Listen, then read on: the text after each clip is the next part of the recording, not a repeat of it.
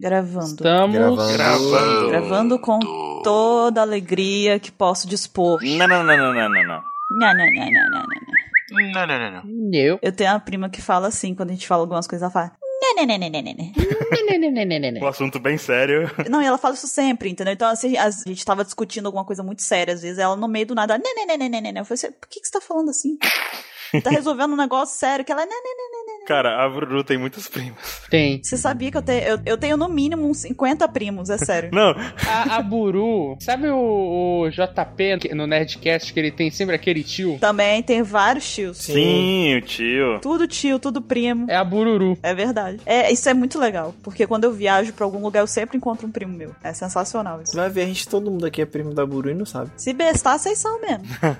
Dá uma conferida aí. É, olhou torto, virou primo meu. Pelo menos a história da Bruru com primos não são todas uma, uma prima só, né? São várias primas separadas. Pessoa, São várias primas diferentes, menos aquela que eu contei a mentira lá. Tem, ela já passou duas vezes pela mentira, mas isso aí eu contei no Missangas. O pessoal vai ter que escutar a outra mentira.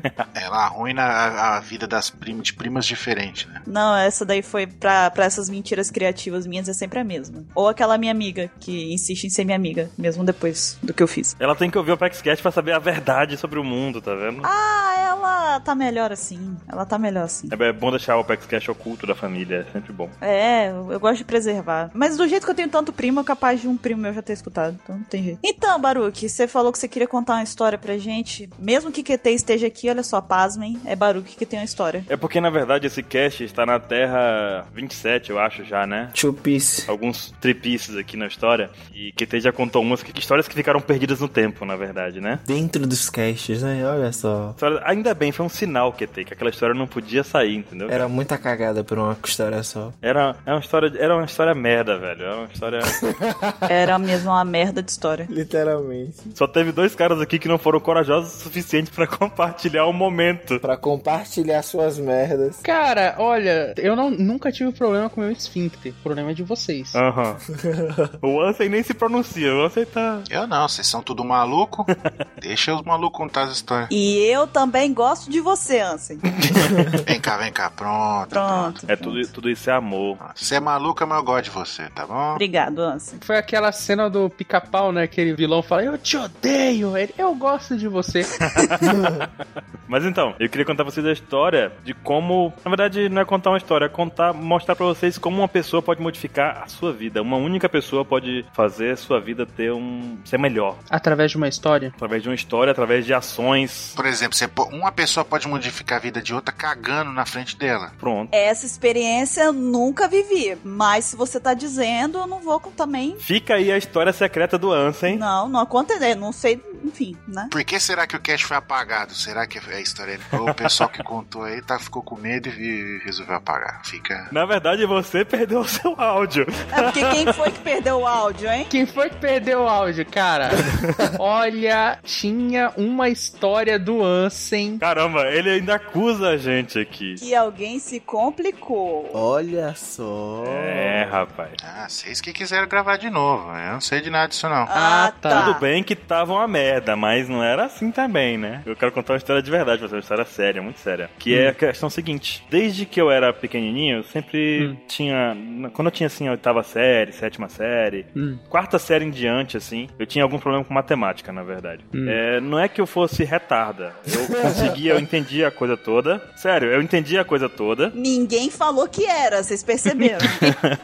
É, tem um trauma muito pesado aí. Claro, imagina, durante algum tempo eu tirava zero nas provas. Hum. E eu me recusava, eu sempre me recusei a colar em prova, sempre me recusei a, sei lá, a cola tava rolando, todo mundo colando, e eu sempre me recusei a colar. Eu preferia tirar zero, porque eu queria, tipo, eu achava que a prova deveria ter a nota que eu merecesse, entendeu? A Uhum. minha nota deveria merecer ela. Exato. Você achava que o sistema de ensino brasileiro funcionava, era isso? Aí hoje em dia você já não acha mais, né, Baruque? Hoje em dia você acha que tem que pescar mesmo, né? Não, hoje em dia já, já não preciso mais dessas coisas. Mas naquele tempo, o que aconteceu foi isso. Eu achava que deveria, a nota deveria realmente condizia com o que eu sabia. Uhum. Só que acontece que eu tirava zero, ao, tipo, 2, 1, 3 na prova de matemática e valia 10. E eu Não. ficava, caramba, por que, que eu não tô acertando nada nessa porra, não sei o que, não sei o que. Hum. E teve um- uma professora minha, o nome dela era Ana Maria. Ela era uma professora aquelas bem bravas, sabe? Que Uhum. ninguém gosta. Ela era uma professora, aquela que todo mundo olha assim e fala, vixe. É Errava, ela falava, porra, guri. exatamente que tem. Aquela que falava pra todo mundo que você errou. Uhum. É, eu vou chegar assim, pessoal, vamos compartilhar aqui a burrice do, do coleguinha. Exato. Olha, olha, o coleguinha fez assim, sabe aquela professora assim? Mas ela não era, ela não expunha tanto, ela, mas ela era bem agressiva e todo mundo tinha aquele receio, "Ih, a professora Maria é Brava vai chegar, não sei o quê. Prestar atenção, né? Que ele ainda lembra do apelido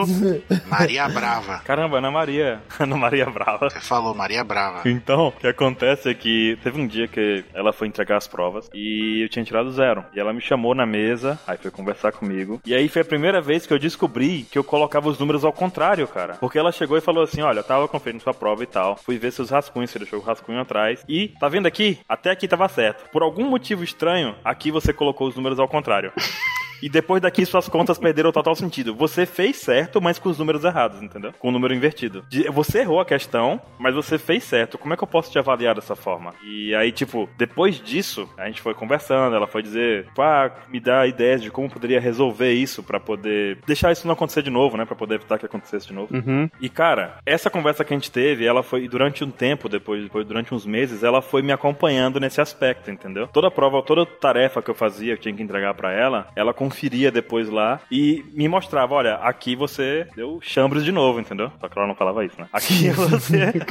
que bom, né? que bom, eu não tinha visto naquele tempo. Isso seria fenomenal. Aí fica a dica pro poeira aí, hein, poeira. Mas aí ela mostrou e tal, ó, isso aqui, aqui você pirou na louca aqui, que você não tem nada a ver com o que você escreveu aqui, o número que você escreveu. Nem sei de onde surgiu esse número. E aí eu fui, a partir daí eu fui conseguindo corrigir esse problema. Corrigir em partes, né? Eu prestava mais atenção e fazia o cálculo duas vezes pra ver se estava o mesmo resultado, três vezes, sabe? Porque aí eu podia ter a chance de não trocar os números durante o processo. E essa professora me deu essa dica e isso mudou minha vida em matemática, em física, inclusive em química. E ela foi no ensino médio. No, não, no ensino fundamental. No ensino fundamental. No ensino médio, eu tive a sorte de encontrar um professor também chamado Otoniel, foi que foi no Nordeste. Hum. Foi o professor que eu cheguei no primeiro dia de aula e ele chegou assim: Ei, qual é o nome do aluno novo? Qual é o seu nome, aluno novo? Aí a galera perguntou: Baruque. Aí ele fala assim: Deixa de conversa, seu cabo. Deixa o menino falar o nome dele, deixa de tirar onda, chamando o menino de Baruque.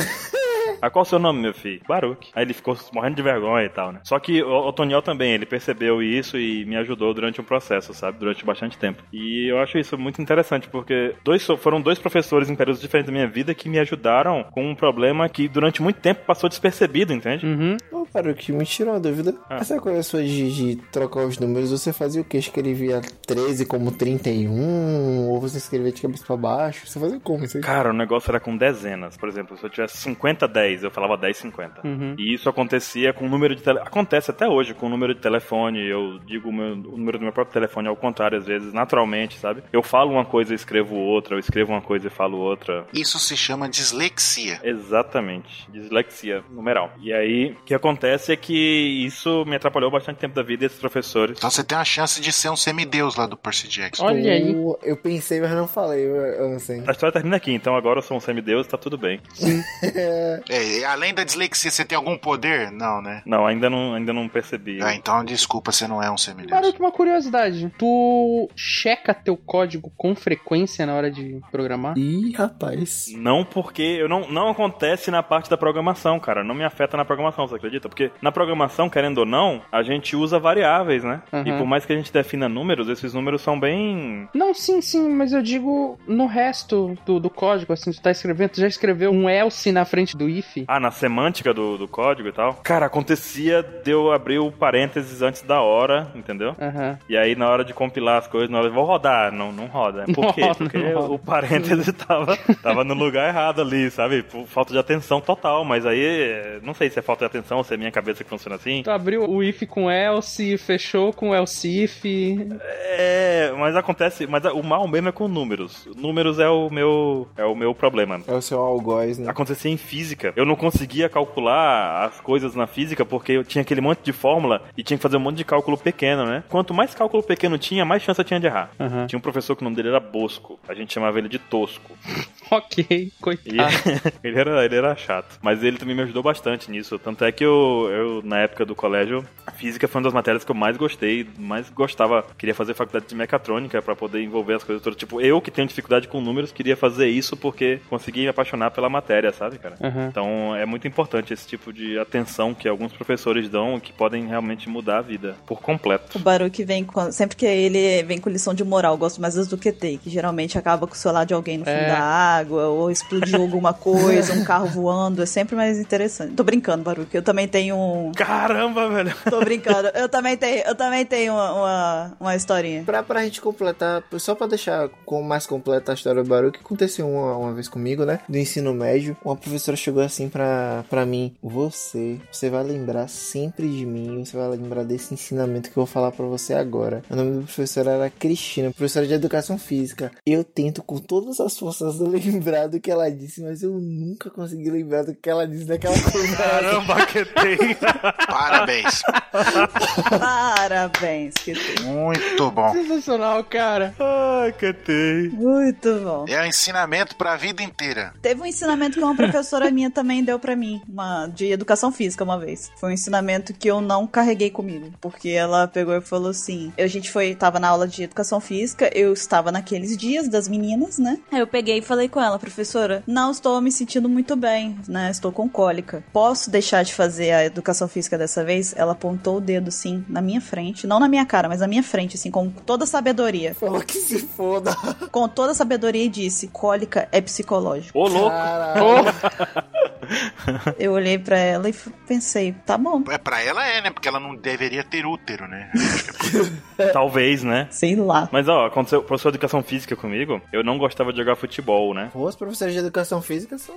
São os piores, velho, será mesmo? Mas olha, eu não, eu não jogava futebol, nunca, nunca gostei de futebol, não entendo de nada de futebol, não sei nada. Na época da Copa eu, eu voltava pra casa pra dormir, do trabalho eu voltava, aproveitava o jogo do Brasil pra dormir, sabe? E o que acontece é que o professor falou assim: todo mundo, vamos jogar bola hoje, mas vamos, todo, todo mundo senta em círculo, a gente tá em círculo no centro da quadra, a sala tinha, sei lá, umas 40 pessoas, e eu nunca jogava futebol, e o professor não queria trabalhar naquele dia, eu queria deixar as pessoas jogando futebol, não sei, não vou jogar. Mas ele jogou a bola e falou: hoje é futebol, quem todo mundo vai jogar, não sei o que. Beleza. Aí ele falou assim: todo mundo feliz, pô, o pessoal adorava jogar futebol na educação física. Pensou duas aulas jogando futebol, ia ser o dia perfeito pra galera pro- da turma, né? Uhum. E o professor olhou assim pra mim e falou: Mas hoje todo mundo só vai jogar se o Baruch jogar também. Fudeu. Ah, filho, se fosse comigo ia falar, então vocês se fuderam que não vão jogar, porque eu não vou. Sabe o que aconteceu? Sabe o que aconteceu, cara? Ninguém jogou bola naquele dia. É isso aí, Baruch. Herói. É nóis. Eu consegui. Eu não joguei, cara. Eu falei, professor, eu não vou jogar. Não adianta. Baruch fez a pose do Zoro. Cara, eu- a turma inteira, a turma inteira ficou putaça comigo na época. O pessoal me xingou, passou, sei lá, meses com, de cara emburrada pra mim, porque perdeu a aula e perdeu duas aulas de futebol e tudo mais. Mas, cara, eu não vou jogar. Grande, grande coisa. E o professor cumpriu, cara. Ele guardou a bola, o professor guardou a bola e cancelou a aula daquele dia. Falei, ok. Ele achou foi bom, pensou, ah, tenho dois tempos agora pra dormir. Pois é. Vai saber. Eu vou dar um resumo pra vocês de como foram minhas aulas de educação física durante todo o ensino fundamental e o ensino médio. Se resumia a seguinte sequência de frases: o professor vinha com a bola na mão, jogava assim de qualquer jeito, rolando no chão, assim, tacava assim, toda essa merda. Aí ele jogava, aí ó, 5 e 5 minutos, troca o time. Aí ele virava as costas, saía e ia ficar cantando a merendeira. E pronto.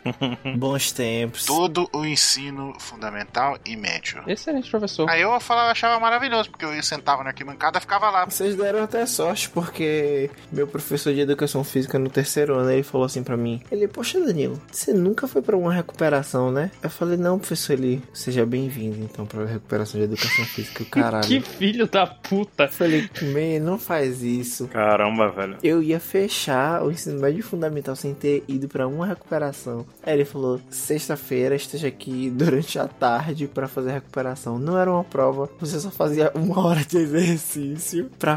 Caralho, eu, eu tô cansado até hoje. Nossa, velho, que absurdo. Cara, eu, eu era triste. Professores de educação física estão aqui, ó, positivíssimos na nossa vida, hein? Eu gostava, tá, da educação física. Só quero deixar isso claro, eu gostava. Eu lembro que tinha um amigo que tinha um celular da Nokia, daqueles tijolão, que tinha um joguinho da cobrinha. Cara, eu passava a aula inteira jogando aquilo ali. Ele me emprestava o celular, a bateria durava. Naquela época, né? Naquela época. Era o jogo que tinha. Mas sim, só pra realmente ajudar o Baruch nesse, na parte do aprendizado com alguém, eu também tive uma situação que aconteceu porque quando eu era criança, não vou falar pequena, Ela tava esperando aqui. quando eu era criança, Tá, tá, tá experiente. Eu tava esperando aqui já. Ela tá experiente, olha. Tá aprendendo. É, então com o tempo a Ai, gente ai. aprende, né? Quando eu era criança, eu também tinha um problema na, no colégio, porque na verdade eu tive sempre, eu tive duas situações que eu precisei me acostumar. A primeira é que eu sou ambidestra, só que eu não, eu não conseguia desenvolver a caligrafia aquela habitual, a menorzinha, né, de escrever na linha na linha de caderno. Eu consigo fazer letras grandes, mas pequena eu não conseguia. Então eu tive que aprender a escrever com a esquerda. Eu acabei tendo que fazer, como é que fala, fonoaudióloga, né, Pra poder melhorar a caligrafia da mão esquerda. Fonoaudióloga- Fonoaudióloga, né? De voz? É, então, mas ela mexe com, com isso também. Olha só, não sabia não. Com a parte de escrita e, e também com a, a é, Tanto que a parte de escrita não é só da caligrafia. É porque é a coordenação, entendeu? Motora e tal. Aí o que que acontece? Eu tive o problema que eu, eu escrevia meus cadernos até a quarta série, eles eram da direita pra esquerda. Eu não escrevia da esquerda pra direita. Era espelhado, era como se você pegasse uma palavra e botasse virada no espelho da forma que ela aparece ao contrário. Era daquele jeito que eu escrevia. Você escrevia igual o Leonardo da Vinci. Eu escrevia ao contrário. Leonardo da Vinci escrevia ao contrário também. Benzeram você porque é coisa do capeta, né?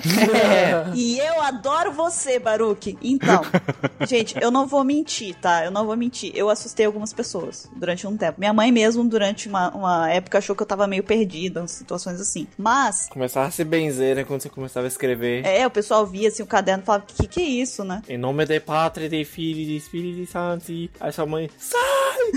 diabo! É você, eu sou normal, mãe. Vocês perceberam que ele engatou ali na história própria dele? Ele tá empolgadíssimo ali com ele mesmo. né?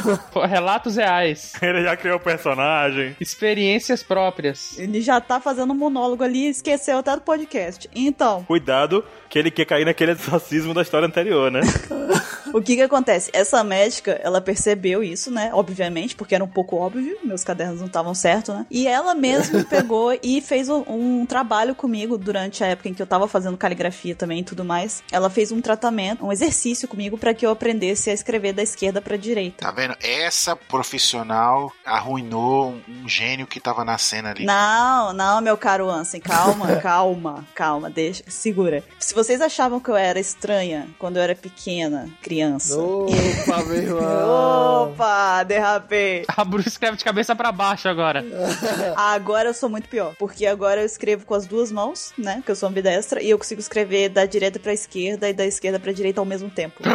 então eu escrevo de dentro pra fora, de fora pra dentro, de cabeça pra baixo, de todos os jeitos que quiser ao mesmo tempo, com as duas mãos. Meu Deus. Mas a sua genialidade artística e tudo foi, foi destruída por essa profissional. Foi deteriorada pela.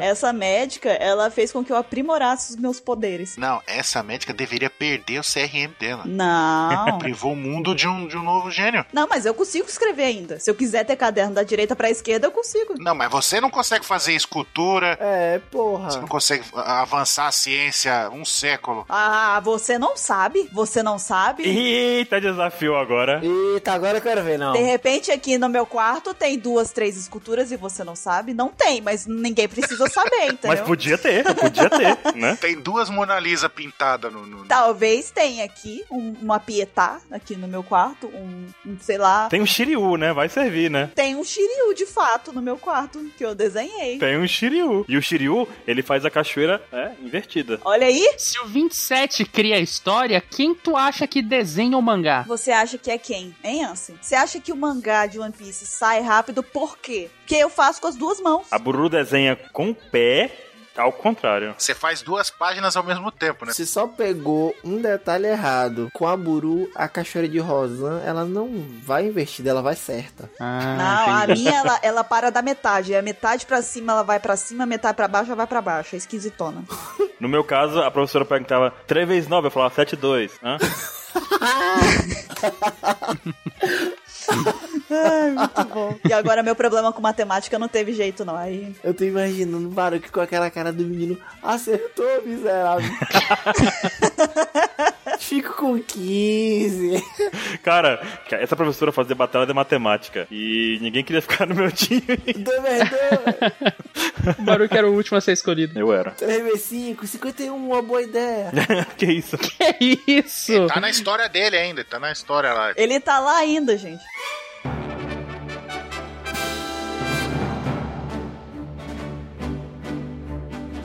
Olá, jovens! Bem-vindos a mais um Apex Cash. Eu sou a Bururu e eu estou aqui hoje com o Baruque, Isso. com o Ansem, Isso. com o Mr. Caio. Eu não tô na corrente. Traidor.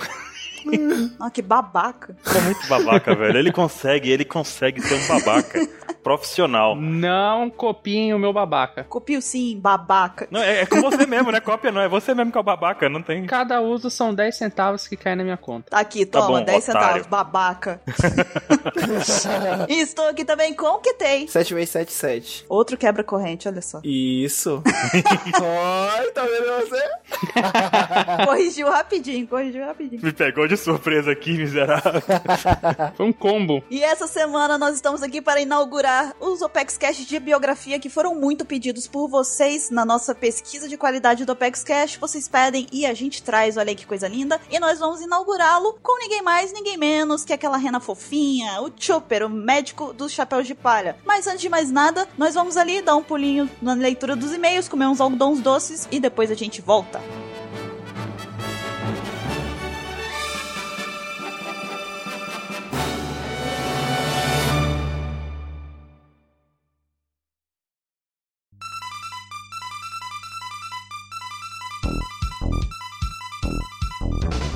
E está começando mais uma leitura de e-mails aqui no Apex Cast. Eu sou o Baruque e hoje eu estou aqui com o Mr. 27. Oi, oi. Não participou desse cast, né, safado? Mas tudo bem, temos alguns recados aqui, 27. Pra começar, o iTunes, que é pra galera votar, ir lá no iTunes e votar no Apex Cash, botar suas estrelinhas qualificadas, deixar seu comentário, que isso vai ajudar a gente a atingir mais pessoas. Ah, Teve um dia lendário que a gente apareceu lá no- nos podcasts em destaque no iTunes, foi maravilhoso, a gente quer repetir esse dia e precisa da ajuda de todo mundo pra que faça isso, cara. Isso, a gente também tem. Nós pedimos que o povo não são 27 estrelas, mas é 5 estrelas que vote lá no Facebook.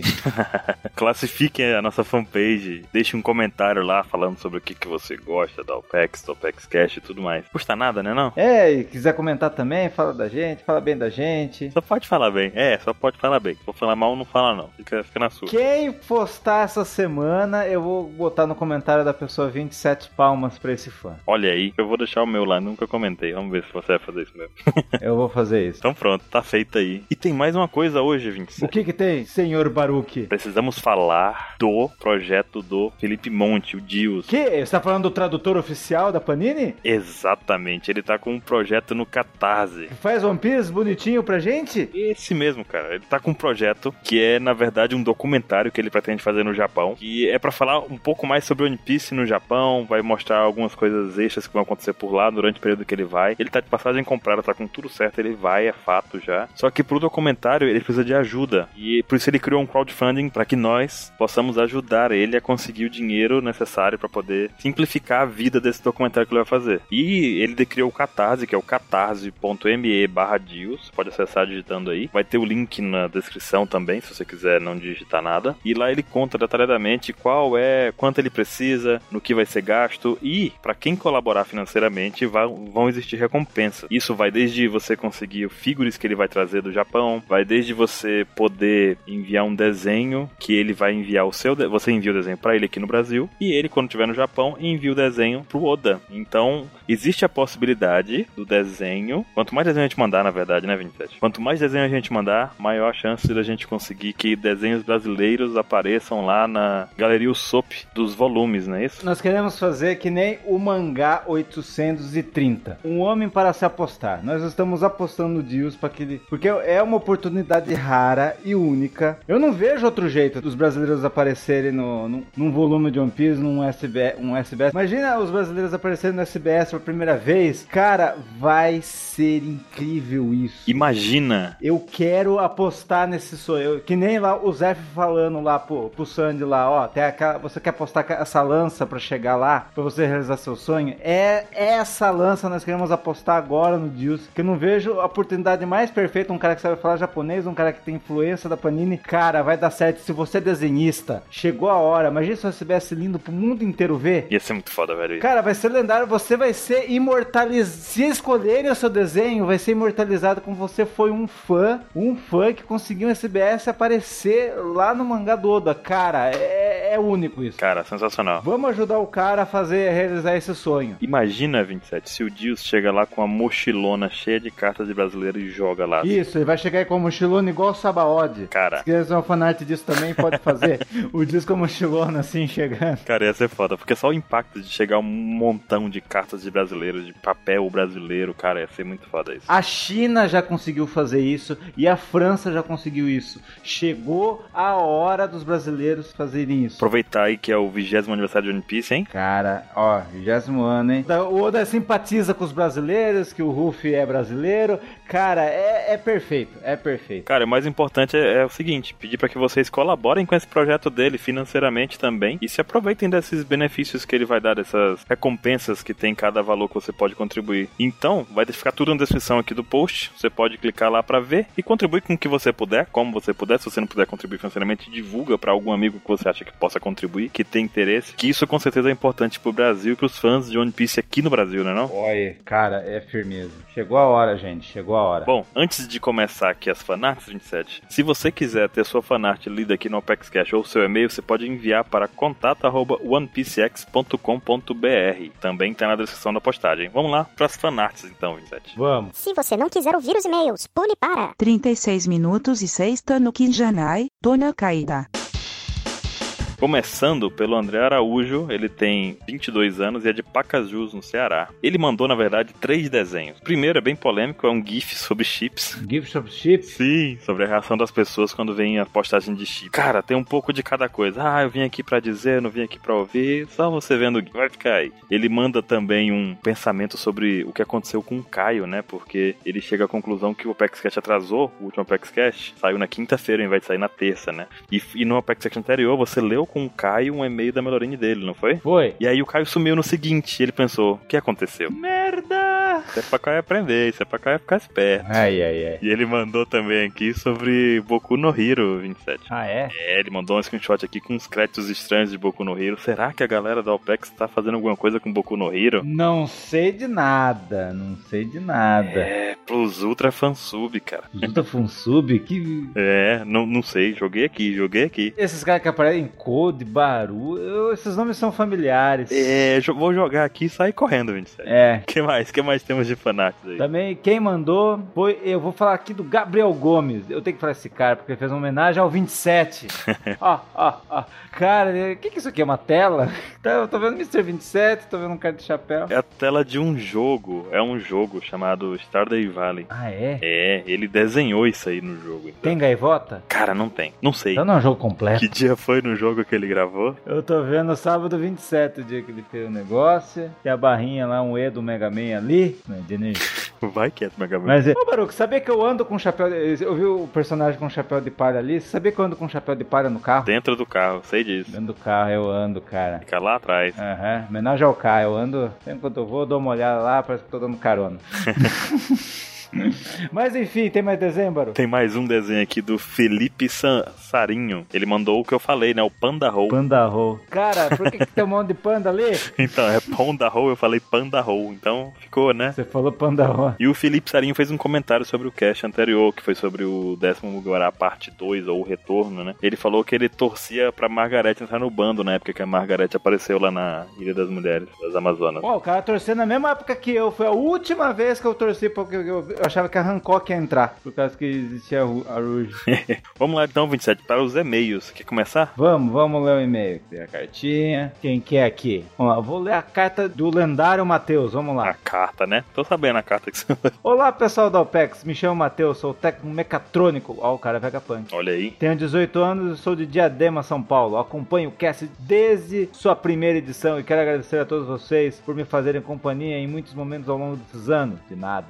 Mas indo ao ponto que me fez querer escrever esse e-mail. Fiquei curioso com as referências do poderoso chefão na saga da Bugman. Da grande lua. Da Big Mom. e decidi assistir os três filmes. Ó, o cara fe- teve coragem de fazer aquilo que eu não fiz.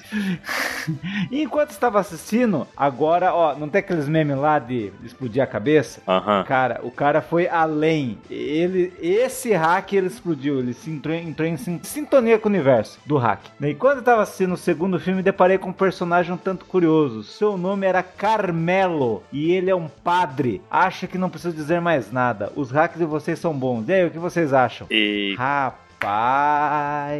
Eu não tenho nada a dizer sobre isso, eu só acho que é isso aí. Rapaz, ó, o ca... ó, teve gente que pensou que a Purim fez o quadro, teve gente que falou, até lógico, o caramelo com Carmel. Eu e muitas pessoas tiveram também ideia sobre as carmelitas, mas o cara achou Uma referência direta, velho. referência direta, cara. Muito bom. Padre Carmelo. Como isso? Com poderoso chefão na mesma época do Capone. Meu, minha cabeça explodiu. Nossa, cara, muito boa, muito boa, muito boa. Eu vou depois desse caso, vou fazer até uma tirinha elogiar esse cara aí. Ele merece um- dois Oscar, um, um pra casa ele perca o primeiro. Caramba, velho, pra garantir, né? Pra garantir. Muito bom o e-mail do Matheus, hein? Cara, temos um outro e-mail aqui e ele começa assim, 27. Olha só. Tadinho do número 27. Neste OpexCast 123, 123. Ei! Deu pra entender o que ele quis dizer com a teoria elemental, entre aspas, elemental, dele sobre os Mugiwaras. Vocês ficaram citando golpes do mesmo elemento, mas ele tentou se referir ao elemento principal de cada Mugiwara. Ah, o cara entendeu minha mente. Ah, o cara leu meu hack, olha lá. Como ele tentou citar a Nami e a Carrot, por mais que a Nami controle muitos elementos, ela tem como principal a eletricidade, tal como a Carrot. Olha só, te defendendo loucamente aqui. Você viu só? Alguém me, alguém me defende aqui, pelo menos, né? Foi você que mandou esse e-mail. Ele não disse o nome dele, ele disse no final, talvez. Segundo a teoria dele, não se pode ter Mugiwaras com elementos principais iguais.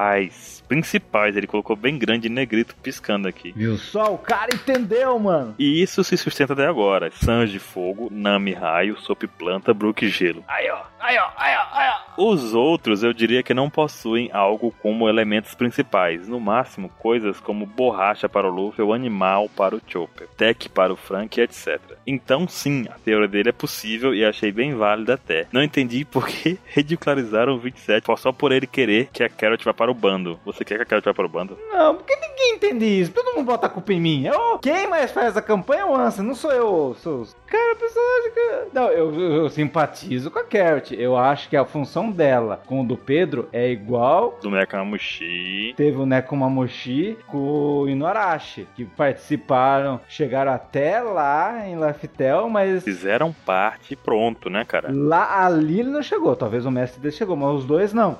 Eu quero. Eu não sei dessa teoria louca aí, A mas. teoria é boa. E o do Zoro é vento, hein? Anotem, é vento. Olha, ó, já, já tá, você tá complicando. Do Frank é aço, não é isso? Frank eu não sei.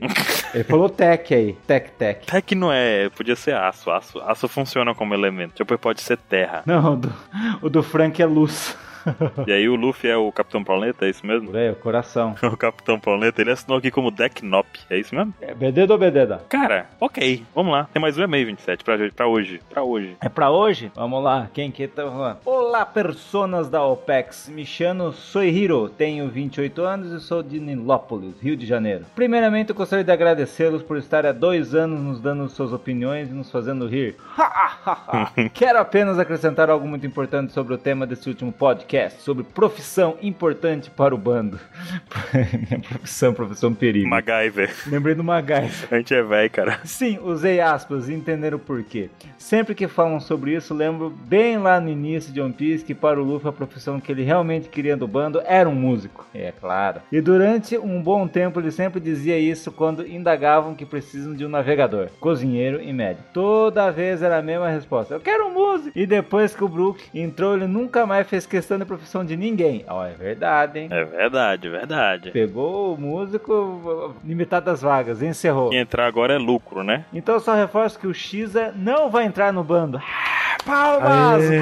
com essa desculpa de que precisam de um cientista. Quem pensa que ele vai entrar para o bando só pode estar maluco ou bateu com a cabeça. Abraço, riso. Me desculpa se o e-mail está grande, mas senti que precisavam lembrar as pessoas que o Luffy não está preocupado com profissões. Ponto. Obrigado por tudo e que continue apenas melhorando o que já fazem muito bem. Um forte abraço a todos vocês e um coraçãozinho. Ó, tô fazendo igual a, a Boa Hancock. S2. Cara, eu digo mais. Se é pra. Ó, ó, campanha. Se é pra entrar um cientista, que entre o Vegapunk, não esse bosta de Xa. Vegapunk, você tá de sacanagem também, né? Não, mas o, Vega, ó, o Vegapunk ia ser truta. Não preciso nem saber dele. Ele ia ser truta. Eu tenho certeza que ele que vai, ele vai ver a Nami lá e vai contar todos os segredos pra, da Akuma no Mi pra ela. Se ele contar pra Robin, vai continuar sendo um segredo, né? Porque a Robin não vai contar Contar pra Robin vai ser uma bosta. Mas ela não vai contar pra ninguém. Cara, e realmente o Luffy não procura, mas faz tempo que o Luffy não procura uma, uma profissão. Quebrem argumentos quando fala, "Ih, o bando precisa de cientista. Então bota o Vegapunk, não esse bosta de Xa. Cara, não, e outra, se, se você acha que essa ideia do Cis entrar no bando, se você acredita nela, defende, mas agora defende com algo que, que seja plausível, porque, pô, o bando precisa de um cientista? Não, não precisa, não, não precisa, simplesmente. Não, o cientista é o Vegapunk, foda-se Xa. Eu aposto que o Vegapunk é muito mais útil que o Xa se o Vegapunk não tiver Akuma no Mi. Se o Vegapunk tiver Akuma no Mi do bode, é mais útil que o do... Se o Vegapunk for o bode do Sengoku, É o bode do Sengoku. Teorias malucas, das 27 mil ma maluquices do Mr. 27. essa do bode foi muito, é muito velha essa do bode, mas, né? O bode, ninguém des- desprovou minha teoria, mas tudo bem. Um dia você vai perceber que ela tá muito errada, sabe? Nunca viu o bode e o Vegapunk no mesmo lugar? Mas a gente nem viu o Vegapunk ainda, Mr. 27. Igual o Clark Kent e o Superman, eles nunca estão no mesmo lugar ao mesmo tempo. Eles nunca estão no mesmo lugar? Ah, tá falando o quê?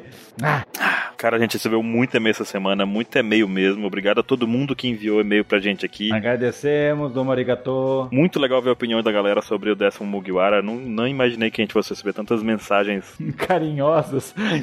carinhosas quando a gente fala do Caesar, quando fala da Carrot e tudo mais. Mas foi muito legal mesmo. Continue mandando e-mail cada cast que vocês ouvirem, que é muito importante pra gente saber o que, que vocês acham, o que, que vocês pensam. Se a gente tivesse tempo, a gente leria mais aqui, né, 27? Mas. Eu vou fazer um podcast só de leitura de e-mail. Bora, bora fazer. Mas o tempo acabou e temos que ir para o cast principal de hoje. Isso, abre as cortinas, chega aí galera. E fugir, tchau. Bom, cast, adeus. Não, daqui a pouco eu volto, eu tô nesse aqui. Até mais.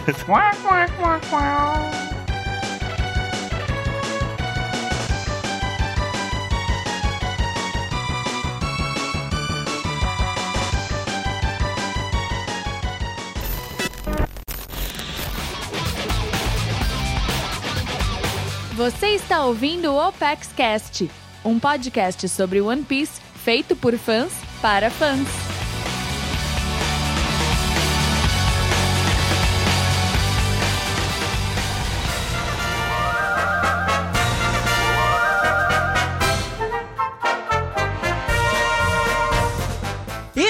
Volta com o tema principal do Opex Cash. Estamos aqui para falar desse jovenzinho, desse menininho maravilhoso, Chopper. E sem mais delongas, Baruch venha com uma ficha técnica maravilhosa, traga as informações iniciais que nós precisamos saber sobre o Chopper. Muito moleza. Pra começar, o nome dele é Tony Tony Chopper. Não é Choni Choni não, tem certeza? Vocês acharam que eu fosse errar, né? Segundo a, a versão da Terra 2, Johnny Johnny Chopper. na Terra 2 era Johnny Johnny Chopper. Johnny- Eu não consigo agora. Daqui a pouco talvez, né, não sei. Johnny Johnny Topper. Não, É top, meu irmão. seus malditos. A gente tinha superado isso juntos. Não, não, não. Fale por você. Não, fale por você. Essas amizades de hoje em dia não valem um pastel, velho. Mas então, a primeira aparição dele foi no capítulo 134 e no episódio 81. Porque ele duvidou dele mesmo ali, né? É a dislexia, gente, calma. É, ele tava conferindo se falou o número certo. É a dislexia. Acabou de explicar pra gente ali no início do cast vocês estão zoando o menino. Cara, não adianta, a pessoa sofre bullying eternamente mesmo, tá vendo? Maldade essa de vocês, viu? Não, as afiliações dele é com o bando do Chapéu de Palha e com o bando do Fox. Essa foi temporária, não durou muito tempo não. A função dele na tripulação, como nós já sabemos, é médico e ele é natural do reino de Drum, na Grand Line. Um dos apelidos dele é Shonik. É, Sonic. Johnny Saga. Sega. Mas é por isso que é Shonik, entendeu? Shonik. Aí tem o Ah, Robotnik, que é o Tamago, entendeu? Ah, tá, tá bom, aham, tá bom. Se o 27 tivesse nesse cast, eu até entenderia. Foi ele que me contou isso. Ah, imaginei. Ah, tá explicado. Tinha que ser. Tava achando estranho. Ele me convenceu, ele mandou screenshots, olha só. De quê? Do Robotnik e do Tamago lado a lado. Ah, tá, tá bom. Aí, porque eles se parecem, é Sonic, então de Sonic. Ah, Exatamente. igual o negócio dos elementos, o negócio dos tatuados, tá. E ainda mais porque foi ele que derrotou o Tamago, né? Ah, e foi ele que definiu o nome do capítulo como Shonik. Ah, acho que a gente tá dando muita liberdade pro 27. O que você acha, Baru? A alcunha do Chopper é aman- o amante de algodão doce. Ele tem 15 anos no começo da história e depois do time skip ele tem 17. O aniversário dele é no dia 24 de dezembro. Alguém aqui faz aniversário nessa data? Não. É um dia antes do aniversário da Melorinha. Do Caio no dia do Natal, é isso? É. É muito triste. Tô muito por ela. Ela nunca comemorou aniversário, né? É. Ou então, na verdade, sempre tem uma festa muito grande no aniversário dela, né? Não, mas ela nunca ganha presente de aniversário. A altura do nosso amigo é um buru e meio de altura, equivalente a 90 centímetros, né? Ah, que original. Ou uma hora e meia também.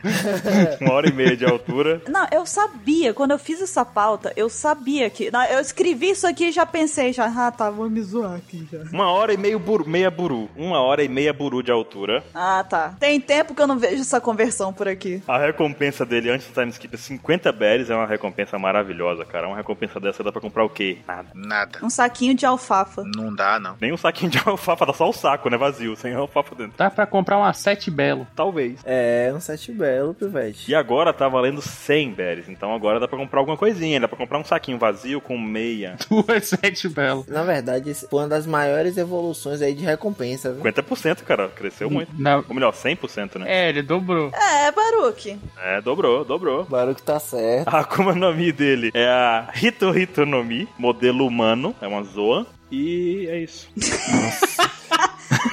Muito bom. Toda vez que o Baruque fala agora, eu vou ficar pensando como é que ele falaria ao contrário. torre, torre no mi. Torre, torre no meu é foda. Eu, eu vou abrir uma votação aqui pra Baruque Host. Por favor. Mas então, né, continuando, vamos falar agora um pouco da aparência do nosso amigo Johnny Johnny Topper, né? Porra, cara. Tá na hora do esquadrão da moda. Vai. Antes do time skip, depois eu vou falar do depois do time skip também, né? E o nosso amigo Topper, Johnny Key, ele fica a maior parte do tempo né, na forma híbrida dele, né? Uma das variações da- das, sete, das sete transformações dele, né? Aquela forma pequenininha com a ca- cabeçudinha, sabe? Que é a, é a pequenininha lá, que é o Brain Point, né? Forma buru, né? A forma, é a forma Buru, Buru Point.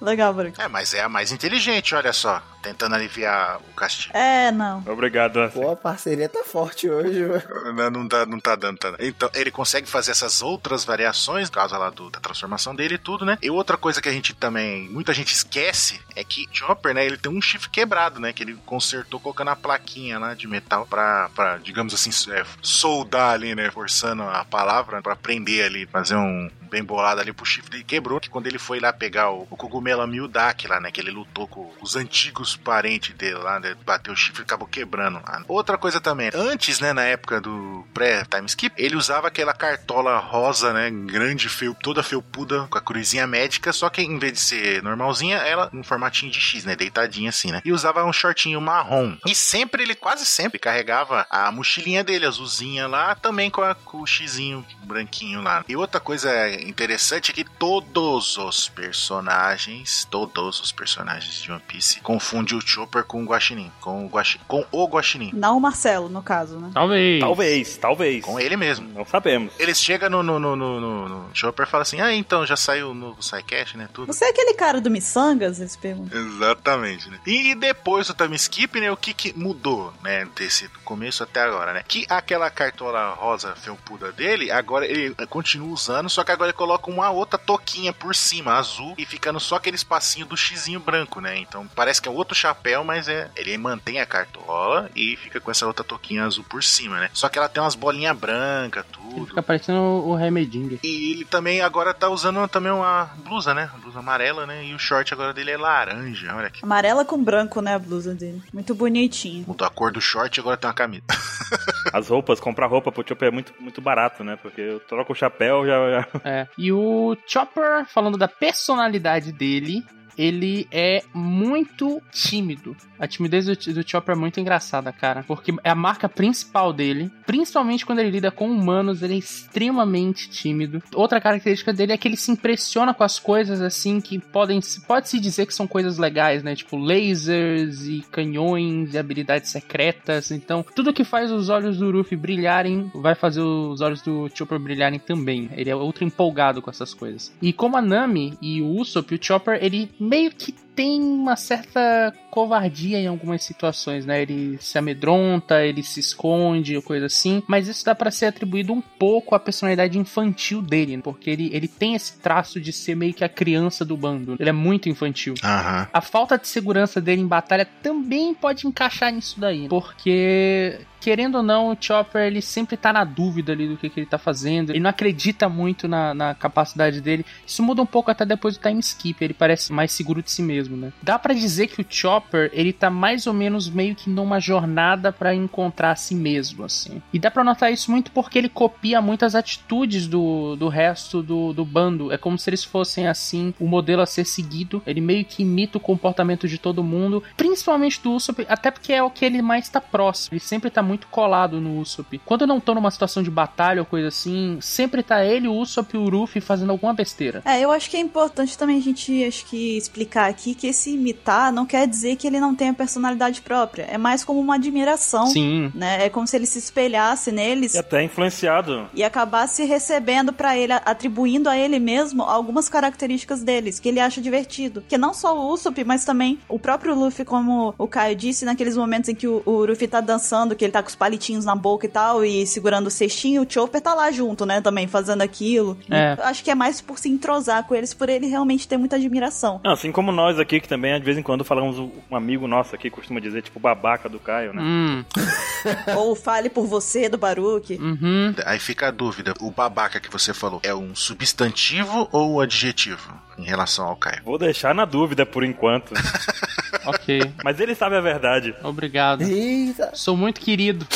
Eu sinto muito amor aqui na presença dessas pessoas. Mas enfim, ele ainda carrega, é, faz parte do Chopper, uma desconfiança muito grande com os humanos, principalmente por conta da história dele, né? A gente sabe como é que foi o passado dele e tudo mais. Ele tem a dificuldade até pra receber elogios de humanos. Quando ele recebe elogio, a coisa mais engraçada do anime é que é ele ficando todo feliz, mas ele não quer mostrar que ele tá feliz. O corpo dele indica que ele está morrendo de felicidade, mas aí ele vai e xinga a pessoa, tipo, desgraçado, eu não vou ficar feliz com isso, sabe? Então ele, ele xinga a pessoa, mas a gente vê que ele tá adorando receber aquele elogio, principalmente quando elogiam a parte médica dele. Ele sempre ele, ele adora ser reconhecido nisso. E fora isso, ele é muito piedoso com as pessoas mais próximas a ele. Isso ficou bem evidente lá naquela aquele, acontecimento em Enies Lobby, foi a separação do Usopp do bando, que o Chopper foi um dos que tipo queria aceitar ele logo de boa assim, no momento que ele quisesse voltar, ele queria o Usopp de volta. E o foi meio que o Zoro ali, o Sanji também um pouco, parte do bando que chegou no Luffy e falou então, não vamos fazer isso, né? Porque ele cometeu um erro, ele tem que se redimir primeiro, ele tem que pedir desculpa, senão ele não pode voltar. Então o Chopper, ele meio que fraqueja nisso, né? Ele dá pra ver isso também um pouco que ele sempre prefere correr em vez de lutar, né? Mas ele acaba ficando um pouco mais corajoso quando ele tá em companhia de pessoas que ele gosta. Então ele meio que tipo tem essa insegurança dele sempre presente, parece que faz parte do personagem. Mas ainda assim, tá mudando um pouquinho. No, no time skip já tá bem melhor nisso. E ele carrega consigo os ensinamentos lá do Hiruruki e da Kureha, doutora Kureha, que não é a mãe Carmel, ok? E ele sonha em curar qualquer tipo de doença. É o sonho pessoal do Chopper. E sempre que as habilidades médicas dele são necessárias, toda aquela parte infantil dele, toda a insegurança dele desaparece porque aí ele mostra o lado profissional dele, né? O lado médico. E ele se preocupa muito com os pacientes.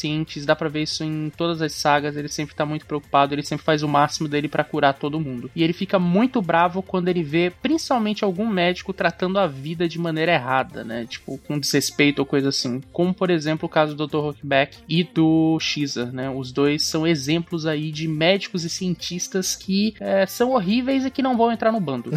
Outro hábito peculiar do Chopper é que ele tem essa mania muito engraçada de se esconder das pessoas quando quando ele tá inseguro quanto a elas ou coisa assim. Só que a forma dele se esconder é muito engraçada, porque em vez de ele esconder o corpo dele e deixar só o- uma parte do rosto ali de fora pra ele enxergar a pessoa, não. Ele cobre essa parte mínima do rosto e deixa o corpo inteiro exposto, o que é muito engraçado. Ele fazia isso até mais no começo, né? No- lá em Drum ele fazia isso bastante. Foi se perdendo um pouco com- conforme o anime foi passando, mas era uma das características mais engraçadas do Chopper, né? É verdade. Ele fazia o contrário, né? É, ele fazia o oposto, ele se revelava todo. Aconteceu outra vez em Punk Hazard, né? Ele escondia só a pontinha do olho e ficava o corpo inteiro pra fora. Pior pessoa pra brincar de esconde-esconde é ele, né? Ele é aquela criança que quando vai brincar de esconde-esconde, ela deixa o pé exposto e ela grita. Ela acha que ela tá escondida, mas o pé tá aparecendo embaixo da, da cortina, sabe? Tá atrás da cortina e o pé aparecendo, né? É, exatamente. Ele tá poucos níveis acima daquela criança que tapa os olhos, né? Só que. Sim, QT. Então, pessoal.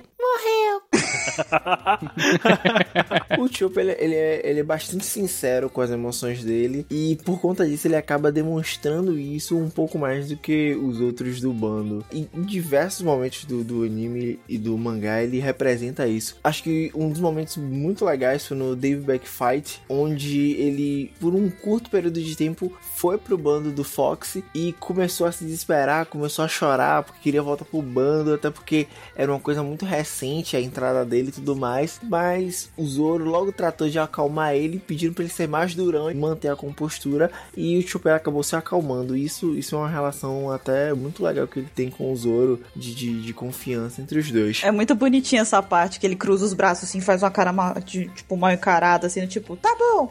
É. é muito fofo. Além disso, a gente pode também levar em consideração certa ingenuidade que o Chopper tem. É quase um tontata, né? Porque praticamente tudo que ele ouve e que, e que ele, que os outros fazem torna dele uma vítima de situações, como por exemplo as histórias mentirosas ou não, né? Que o Zop conta, o disfarce do Sogeking. Ele acreditou naquele momento que a Nami contou pra Lola que era um homem. Muito bom esse dia. o Gastino, né? Que. Foda-se o Gastino, né? Como a gente sempre diz. que momento. Além disso, também temos o fato do- dele entrar em pânico com certa facilidade e isso acaba causando certos, na verdade, eu não sei se são esquecimentos, mas momentos de desleixo dele, onde ele, no momento de desespero, vê que a pessoa tá ferida, grita por um médico e acaba esquecendo que ele mesmo é médico, ou quando o Luffy cai na água e ele pula com o Brook, ou ele acaba pulando com o Brook na água para salvar o Luffy, esquecendo que ele tem, que ele é usuário da Akuma no Mi. Tem também lá em Punk Hazard que a Nami pede ele emprestado o- a pele dele pra poder se esquentar. Aí ele fala, ah, tá bom. Aí ele para, não! Boa verdade, não lembrar dessa. Além disso, a gente também tem alguns registros do pós-time skip, né? Que são uma evolução na personalidade do Chopper, que ele se tornou muito mais confiante por conta dessa coisa de deixar um pouco de a visão de monstro. Ele desconstruiu o que é ser monstro e hoje em dia ele entende que para ser forte em certos momentos você precisa ser monstruoso e ele aceita isso mais para que ele possa ajudar o Ruffy utilizando toda a sua força. Outro ponto muito interessante na personalidade do Chopper é que as pessoas se perguntavam: será que ele tem interesse pelo sexo feminino, pelas mulheres e tudo mais? Porque ele nunca, na verdade, tinha demonstrado isso no mangá e no anime. Entretanto, ele se interessou pela Milk, que é uma rena mink, e ele demonstrou atitudes parecidas com a do Sanji, né? Aquela coisa dos, dos corações nos olhos e ficou todo meio molenga. E o Zoro percebeu isso. E Chopper não gostou muito e mandou o Zoro calar a boca. Mas aí a gente já tem um indício de que realmente ele se apaixona mais pelos da sua espécie. Mandou calar a boca, assumiu a culpa. Já era. É. Não, e, ele fez, e ele fez igual no começo, lá que a gente comentou dele imitando os outros, ele fez igual o Sanji, né? Só faltava oportunidade. Exato, verdade. Ia ser engraçado se ele fizesse o furacão do amor lá rodando. Nossa, Ia ser muito louco. Ia ser muito louco. Com aquela vozinha dele. E ele gritando, meu que soa! Ia ser muito bom, velho. Talvez ainda aconteça, né? Vamos ver. Quem sabe? E o Chopper, ele tem aí, é inegável que o Chopper tem uma história aí muito profunda, tem um passado que fez muita gente chorar. E a gente vai passar aqui rapidamente pra relembrar aí toda a trajetória do Chopper até então no anime e na história de One Piece. Então, a gente sabe muito bem que o Chopper, né, ele costumava ser uma rena como qualquer outra, exceto pelo nariz dele que tinha uma cor azulada. E exatamente essa diferença aqui do nariz dele azulado era motivo suficiente para que as outras renas e até mesmo a família dele tratassem como se ele não fosse do grupo, tratavam ele com, com diferenças. Aí, quando ele comeu a Hito Hito no Mi, ele acabou sendo banido do grupo, né? Ele achou que iria melhorar alguma coisa e acabou piorando. E aí ele tentou, em vão, né? Falhou, tentou e falhou, se comunicar com humanos lá da ilha de Drum. Só que esses moradores confundiram ele com o abominável Homem das Neves e acabaram atirando no pobrezinho do Chopper. Porém, o Chopper acabou sendo resgatado pelo Hiruruki, que deu um nome para ele, exatamente esse nome que nós conhecemos, e acolheu ele como um amigo e como um assistente. E aí, embora as práticas medicinais do Hiruruki fossem um pouquinho questionáveis, né? O Chopper acabou vendo nele um modelo a ser seguido.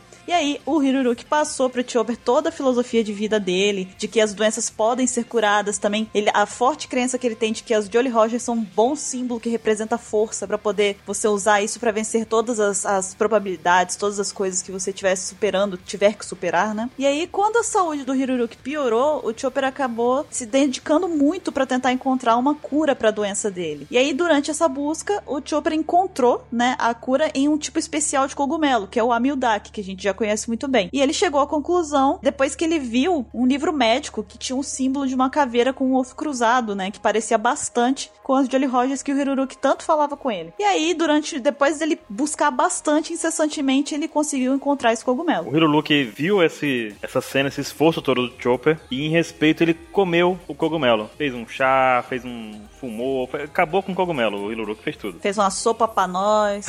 Só que não muito tempo depois, o Chopper descobriu pela Kureha que, na verdade, aquele cogumelo era um veneno mortal e que aquela caveira de ossos cruzados ali era pulo da morte, era um negócio que não era bacana, não era o que ele pensava. Coitado, né, gente? É a ingenuidade da vida. Eu ficaria chateado, eu ficaria chateado. No mínimo, né? Cara, eu, nossa, eu chorei, viu? Eu chorei com. Nossa. Foi aí que surgiu aquela frase lá de as pessoas só morrem quando são esquecidas, né? O, o É. Hiruruki, ele tava feliz pela vida que teve e depois de agradecer o Chopper, ele cometeu suicídio. Ele se explodiu do lado de fora do castelo de Drum. Foi naquele momento ali que o Chopper, segurando a bandeira com a Jolly do Hiruruki, prometeu que se tornaria um grande médico. E depois disso, atendendo ao último pedido do Hiruruki, a Kureha acolheu o Chopper e ensinou a ele a verdadeira medicina, porque o que ele aprendeu com o Hiruruki era meio que ah, confuso, né, gente? Ele era mais um curandeiro. era um curandeiro da alma, né?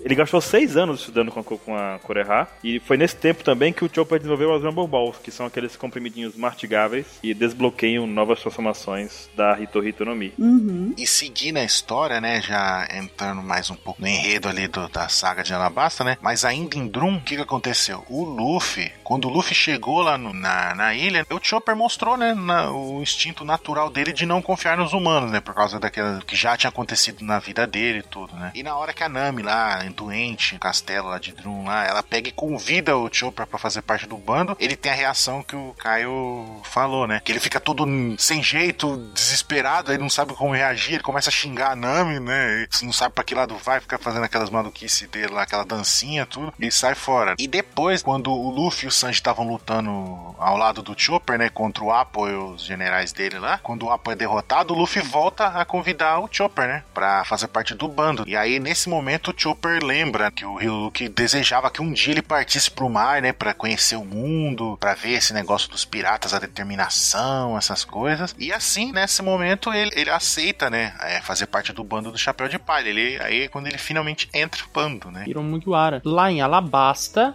já na próxima saga, o Chopper ele luta junto com o Sanji contra o Mr. Four e a Miss Merry Christmas, mas o Sanji ele tem que sair pelos motivos dele lá. E aí o que acontece aqui, enquanto o Usopp não chegava pra ajudar, o Chopper ele lutou sozinho contra os dois. E depois quando o Usopp volta numa luta muito engraçada, eles acabam vencendo. Aquela luta é muito boa, cara. Aquele lance dos túneis e eles atirando coisa no túnel e é muito boa, é muito boa. Nem eles acreditaram que venceram, né, cara?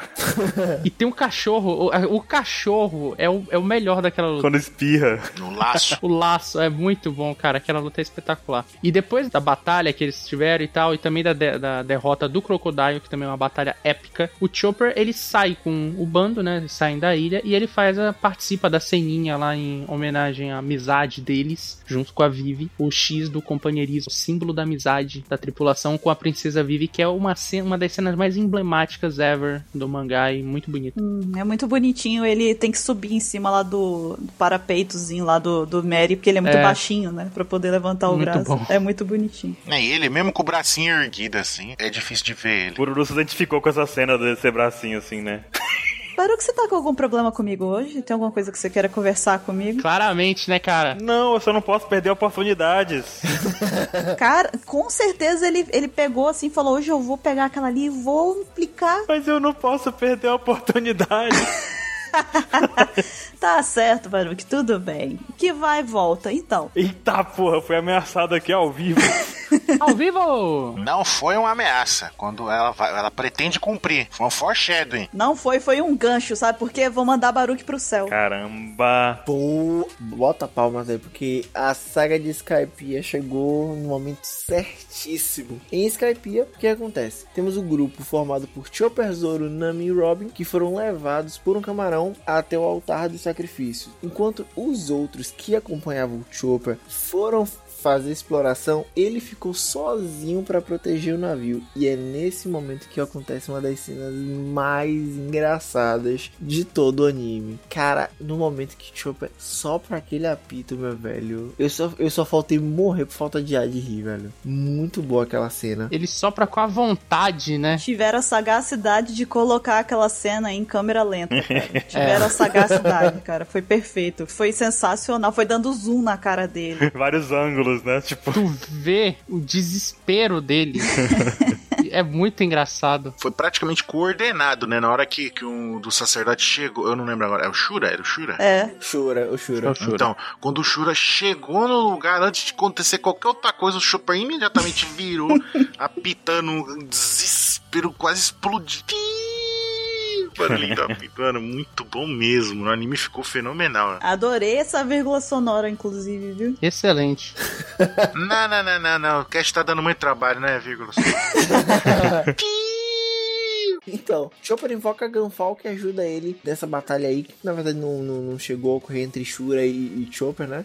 Porque Gunfall interviu. Na verdade, o que mais aconteceu é que o cara destruiu o Mary e o Chopper ficou tentando apagar o fogo. Ele ficava em desespero, era muito. engra- Cara, essa luta foi muito engraçada. prioridades, Caio, prioridades. Prioridade. Como vigia do Mary, ele foi um ótimo bombeiro, né? Coitado do Mary, cara, o Mary só se foge. Mary sofreu nessa temporada, nessa saga, nessa temporada é ótima, Netflix. Então, o que acontece após a batalha? Chopper, ele pula na água pra tentar salvar Gunfall e como a gente falou anteriormente, ele acabou se esquecendo que ele é usuário da Akuma no Mi e posteriormente foi salvo por um Softbird gigante. Mais adiante na saga, ele acaba encontrando Gedatsu e o enfrentando. Os dois tiveram uma luta bem diferenciada. Por descuido. Por descuido, Gedatsu acabou perdendo e Chopper saiu vitorioso. Seguiu o caminho dentro de, de Worth, né? Era Worth, meu Deus. Era Worth. É isso mesmo. Então, após vencer Gedatsu por descuido, Chopper segue caminho por Worth e acaba sendo derrotado, infelizmente, por Om, Uhum. que é um dos sacerdotes que tinha um cachorro. Também era um cachorro, era um urso, aquela porra. Era um cachorro gigante. Uhum. E aí, já lá na saga de Water 7, a gente tem aquele arco lá de Dave Backfight, que a gente até mencionou um pouquinho antes. É maravilhoso esse arco. Maravilhoso, tanto que muita gente acha que é fila. E aí, lá, depois que, depois que os Chapéus de Palha perderam o primeiro round contra o Fox, o Chopper acabou sendo escolhido como prêmio e ficou para o bando do Fox, né? Ele entrou pro bando contra a vontade. E aí teve toda aquela cena aqui, já falamos aqui também, né? Do Zoro pedir pra ele aguentar, ser durão, enfim. Só que aí também, logo depois, o Sanji e o Zoro venceram o segundo desafio e o Luffy escolheu o Chopper de volta pro bando e ficou tudo bem. Pouco tempo depois disso aí, o Aokiji foi lá e mostrou pro bando como é que é a vida, sabe? Pois é. E acabou derrotando todo mundo de uma vez só. E a vida não é fácil. Deu um chá de realidade pra garotada ali. É, chegou assim e falou: Ó, tá, tá achando legal? A brincadeira tá boa? Ele jogou um balde de água fria neles, entenderam? Ah. Nossa. Nossa. Meu Deus. Nossa senhora. O Chopper não se incomoda com frio e foi lá cuidar do Luffy e da Robin. E agora, assim, já em Walter 7, teve um momento em que o Chopper, o Luffy, o Sanji e o Zoro, eles seguiram a trilha de sangue do Sop e acabaram lá na Frank House. Lá eles detonaram a Frank Family e diz que acabaram descobrindo que o Frank também não tava lá. Então eles só foram lá, bateram na galera e o Frank não tá aqui. Eles podiam ter perguntado antes, na verdade, né? Mas pra quê, né? Pra quê? Outro fato é que depois da luta entre o Luffy e o Sop, o Chopper tentou ir até o Sop pra tratar os ferimentos dele. Só que o Sanji foi lá e impediu. Falou, ó, Chopper, segura a onda aí que foi escolha dele, né? Só que ainda assim, porém, entretanto, todavia, o Chopper foi lá escondidinho na pontinha do pé, no sapatinho, como diria certas legendas no mundo. É, o Chopper foi lá. o Chopper foi lá no sapatinho e deixou um kitzinho de suprimentos médicos pro Sop e voltou chorando muito pro navio, cara. É um momento assim que a gente vê ele como médico tendo que não cuidar do Sop e ao mesmo tempo ele como médico cuidando do Sop. É. Médico e amigo, no caso. O outro, outra questão também, o Chopper e o Sanji, eles continuaram juntos depois dessa briga e acabaram encontrando a Robin na cidade, passeando por aí, né? Foi quando a Robin deu adeus aos dois. Chopper ficou responsável por avisar o bando e o Sanji seguiu aquele plano maluco dele, né? Na primeira batalha contra a CP9, o Chopper ele conseguiu escapar do incêndio e se juntou com a Nami. O Chopper, cara, o Chopper foi passa de todo mundo em Water 7 para procurar os outros que estavam todo mundo separado naquele momento. Foi o Chopper que encontrou o idiota do Zoro preso na chaminé e ajudou ele a sair de lá para escapar da Aqua Laguna. Vocês lembram disso do Chopper do Zoro preso? Lembro. Numa chaminé de cabeça para baixo, cara, aquele momento ali. É, foi aquela cena que o Rob Lute entrou lá com aquelas máscaras lá, aí começou a quebrar pau dentro do quarto do iceberg lá. Não lembro quem deu um golpe no Zoro, o Zoro voou pela parede e caiu dentro da chaminé. Aí aconteceu, e o Rob Lute deu uma pu- puta de uma porrada no Luffy, ele voou e caiu entre, ficou entalado entre os prédios. Isso. E o Chopper foi lá e encontrou, olhou assim pro, pro, pro horizonte, assim, viu umas perninhas balançando. De uma forma, né? Uma forma de perninha,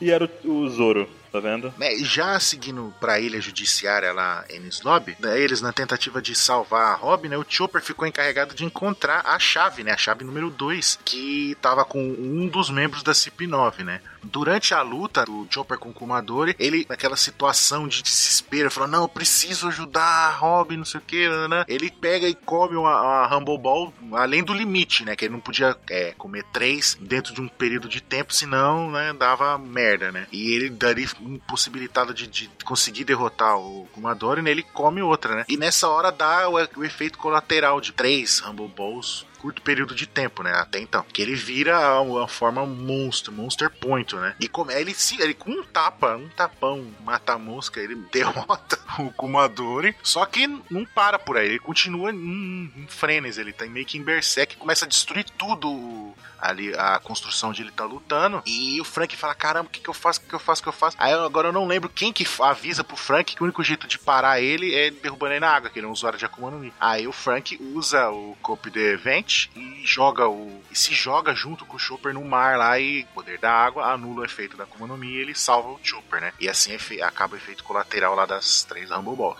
e junto com o resto da tripulação, Chopper escapou em segurança de Ennis Lobby ali. Logo depois eles derrotarem toda a CP9 e quando começou o Buster Call destruindo tudo, que o Mary veio sozinho resgatar eles e levou eles em volta em segurança. E depois ele testemunhou, infelizmente, o funeral do Mary ali, que ele quebrou a quilha e afundou, eles queimaram ele tudo. Semanas depois do- dos acontecimentos ali em Ennis Lobby, o Chopper recebeu a primeira recompensa, né? Que o Baruch falou lá no começo da ficha técnica, ele ganhou de 50 Meia bala Juquinha. A cara do Chopper nesse momento é muito engraçada. Ele fica desconsolado, né? Que, que, quanto um valor tão baixo, né? Ele fala só 50? A cara dele no cartaz tá maravilhosa, velho. Tá, é muito bom, cara. Todo mundo se pergunta, "Ah, mas por que, que é tão baixo? Ele ajudou bastante, não sei o que, não sei o que. não sei o quê." Só que o pessoal da Marinha e né, os responsáveis por, por colocar ali o valor de recompensa na cabeça do pessoal achou que ele era só um bichinho de estimação do bando. Aí eu falei, ah, só um bichinho, deixa ele com a recompensa aí só pra dizer que tem, né? E foi isso. Quando já- a gente já vai pra saga do Thriller Bark, aí é uma, uma saga interessante pro Chopper, porque tem muito conflito pra ele aí. Mas enfim, é, o Chopper e o Usopp, eles ficam extremamente assustados quando eles conhecem o Brook, porque afinal de contas o Brook ele é uma figura curiosa, um, um esqueleto falante que anda e pergunta de calcinhas da Nami e coisa assim, então assusta, né? Depois ele, eles vão pra ilha, de fato, pro navio ilha, e eles chegam lá e o Chopper encontra o Dr. Hogback e é uma felicidade enorme pra ele, porque o Hogback é renomado, era renomado na parte da medicina no mundo de One Piece, e ele fica empolgadaço, assim. O Chopper e os outros eles foram deixados no meio de um cemitério e lá eles acabam sendo atacados pelos zumbis. Os zumbis de Thriller Bark são bem zoadinhos, né? E eles são atacados lá e enquanto ele fugia do ataque, o grupo se escondeu na mansão do Hogback, né? E lá dentro, o Chopper e o Usopp eles salvam a Nami que estava sendo atacado lá por uma figura invisível, que mais pra frente a gente descobre que é Absalom. Eventualmente, o Chopper, o Usopp e a Nami, eles se escondem dentro do Kumashi, que é aquele urso de pelúcia da Perona. Perona. Perona. Da Perona. É, deu branco aqui, mas, mas chegou, chegou. Deu um delay. Eles acabam escutando aí o plano do Moria de criar o Wars, o zumbi mais forte de todos. E logo depois os três acabam sendo descobertos e eles são forçados a correr, fugir. E quando o Chopper e a Robin eles atacaram o Rogueback no laboratório dele, é, eles encontraram sendo protegido por Gigoro, o Inup e a Sindori-chan. Gigolô, entendi também. Gigolô. Gigolô, Gigoro. Já pensou aquele filme Gigorou por acidente? Nossa. Ah, eu quero o pôster, hein? Eu quero o pôster, hein? É. Desculpa, gente. Pode ir, cara. Tudo bem. Caiu bem animado. ok. Ele tá triste desse jeito porque ele vai ter que escutar essa maluquice dela de novo. Bota isso na capa, Baruch. É eu que faço a capa, tá? Quem tá fazendo a capa é ela. Agora ela tá lascada. ó. Ah, tá. Bota isso na capa, Buru. Melhor ainda. E eu adoro você, tá, Caio? Muito Ok. legal. Tô muito feliz de estar aqui hoje. De nada, de nada. A gente tá aqui pra ajudar. E depois de toda essa situação, eles acabam lutando. Ele, o, o Chopper e a Robin, eles lutam contra esse trio, Uhum. né? Do Gigolô, o Inup e a Sindri. agora é Gigolô. Agora, agora abraça, agora abraça. Agora abraço, agora abraço. E eles acabaram sendo forçados a se submeterem a eles, né? Então eles perderam ainda. E o Hogback ins- eh, insultou os ideais, assim, o- do Chopper, e isso deixou ele bem mal, porque ele disse que, na verdade, ele tava dando novas vidas àqueles zumbis, que eles deveriam ser gratos a ele, não sei o que, blá blá blá, e é uma, uma falta de ética dele, né? O que aconteceu em Thriller Bark foi uma grande falta de ética. E o Hogback, ele acaba ordenando ali que a Sindori-chan atacasse o Chopper, mas ele se recusou a lutar. E o Wars, ele acaba quebrando a parede do quarto que eles estavam ali no momento, e ele interrompe a luta que estava acontecendo no momento do Chopper da Robin contra o Hogback e a Sindri. E em seguida, o Chopper, ele se junta ao bando na luta contra o Wars, ele descobre, ele ajuda o bando descobrindo o ponto fraco dele, que fica no braço direito, e o Chopper, o Sanji e o Zoro atacam continuamente lá o braço direito do Wars. O Sanji e o Chopper, eles acabam sendo derrotados nesse processo. Acontece. E ainda assim,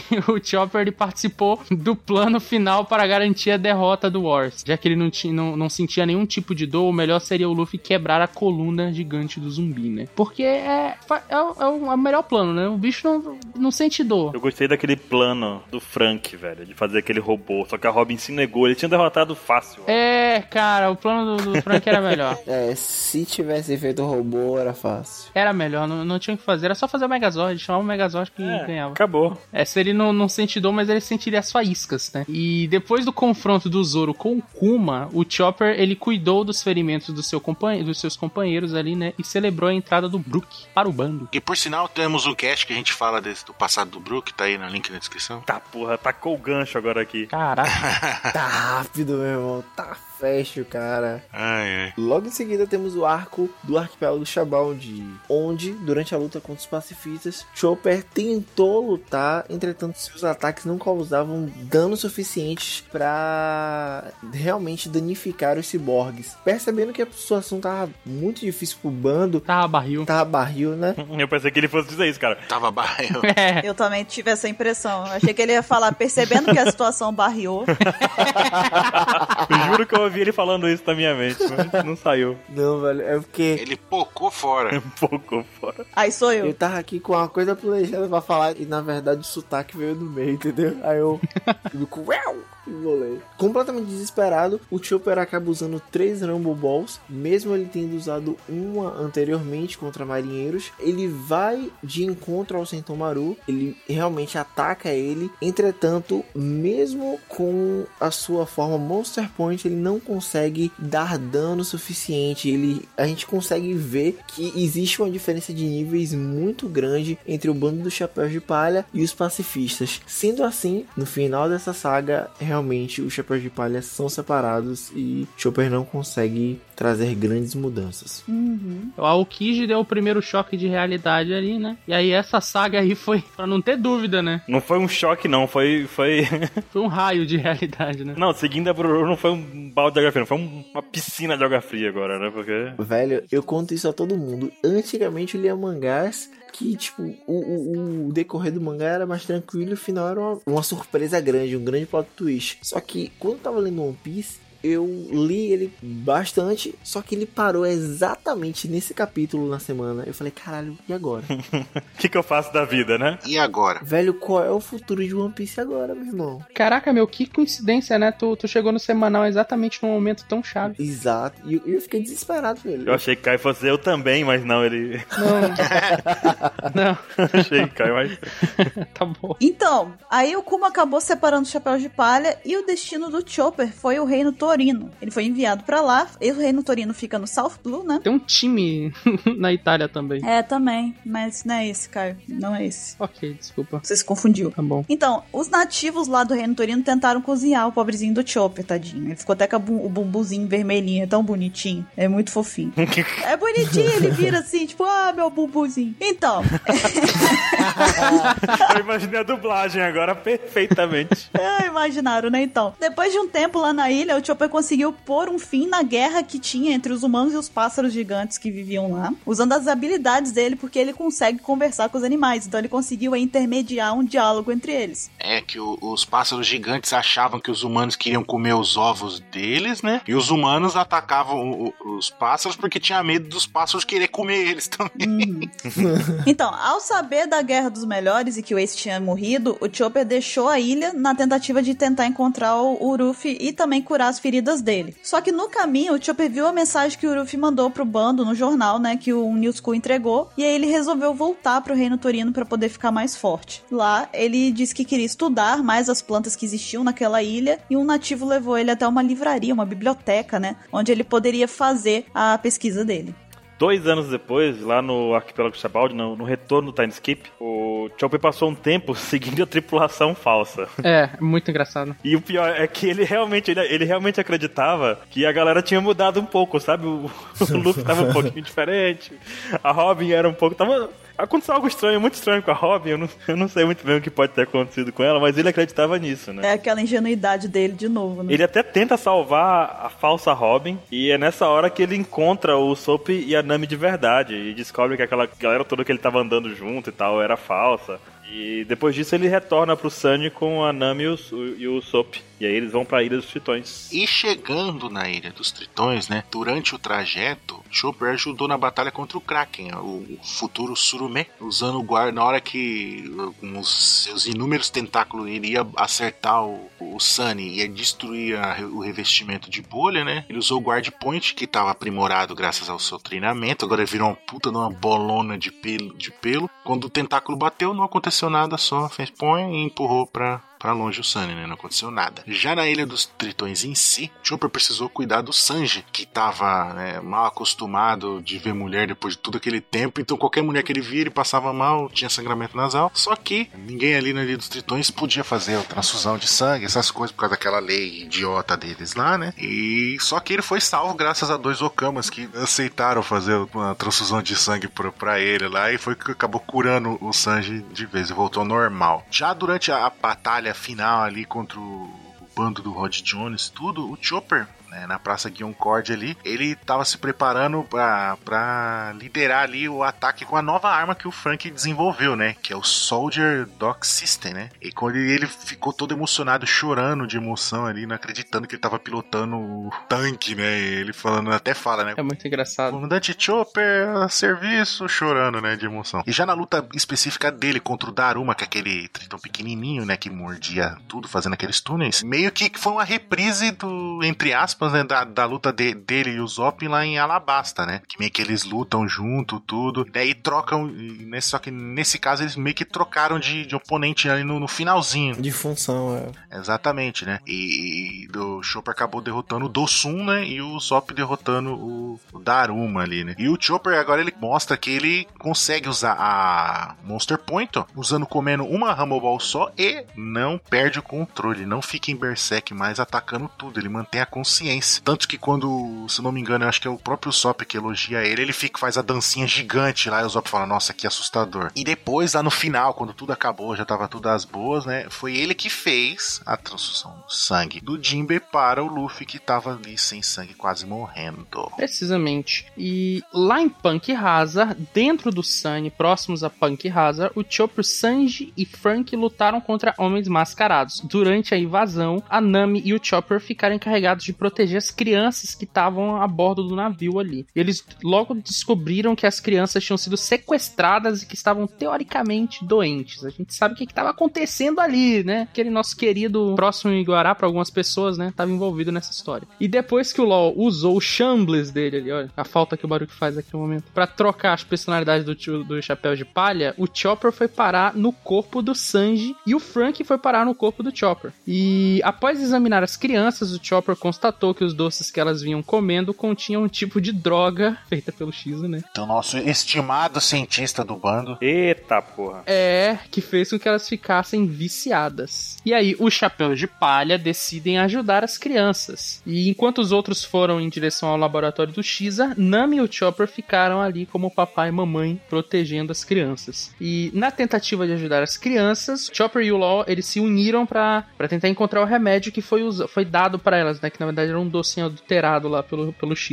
E dentro das instalações do laboratório, um papel foi arremessado em direção ao Chopper pra uma pessoa misteriosa. Até hoje a gente não sabe o que foi aquilo exatamente. Que o papel dizia pra ele não fazer nada, né? Porque eles estavam capturados ali. E o Chopper ele conseguiu obter uma informações suficientes a respeito da droga e conseguiu também um sedativo. Depois disso, o Chopper acabou explicando pra moça tudo que ele tinha descoberto e prometeu sinceramente ajudar ele- eles, as crianças, em sua totalidade. As crianças naquele momento estavam sofrendo muito com os efeitos colaterais da dependência dos doces e por conta disso elas tentaram invadir o laboratório adentrando nele e tentando pegar mais doces. Chopper na verdade tentou impedir as crianças, entretanto ele não queria machucar elas e como ele não queria machucar elas e não conseguia defendê-las delas mesmas, ele acabou sendo derrotado por, por essa por esse excesso de precaução. O Chapéu de Palha, na verdade, após ver que o Chopper foi derrotado, tentaram conter as crianças que estavam ainda sofrendo por conta dessa abstinência, mas eles no final tentaram impedir que elas chegassem até a Mocha, porque era justamente ela que estava com os doces na mão, correndo para que os outros não conseguissem pegar. Ah, o que aconteceu mais na frente? Depois de toda essa situação, Mocha ela decide comer todos os doces, assim evitando que as outras crianças venham a comer. Chopper dá os parabéns a ela pela coragem e o esforço que ela fez, que foi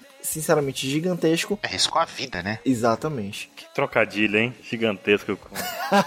Sem querer, você ver. E ele se esforçou bastante para curá-la. Depois de deixar a pancada de Chopper ficou responsável por cuidar dos ferimentos de Caesar, que na verdade não merecia, né? Chegando até a brigar com o Sandy, que ficava chutando o cientista. E Chopper chegou a falar com o Sandy, cara, para de chutar ele, pelo menos espera eu terminar de curá-lo.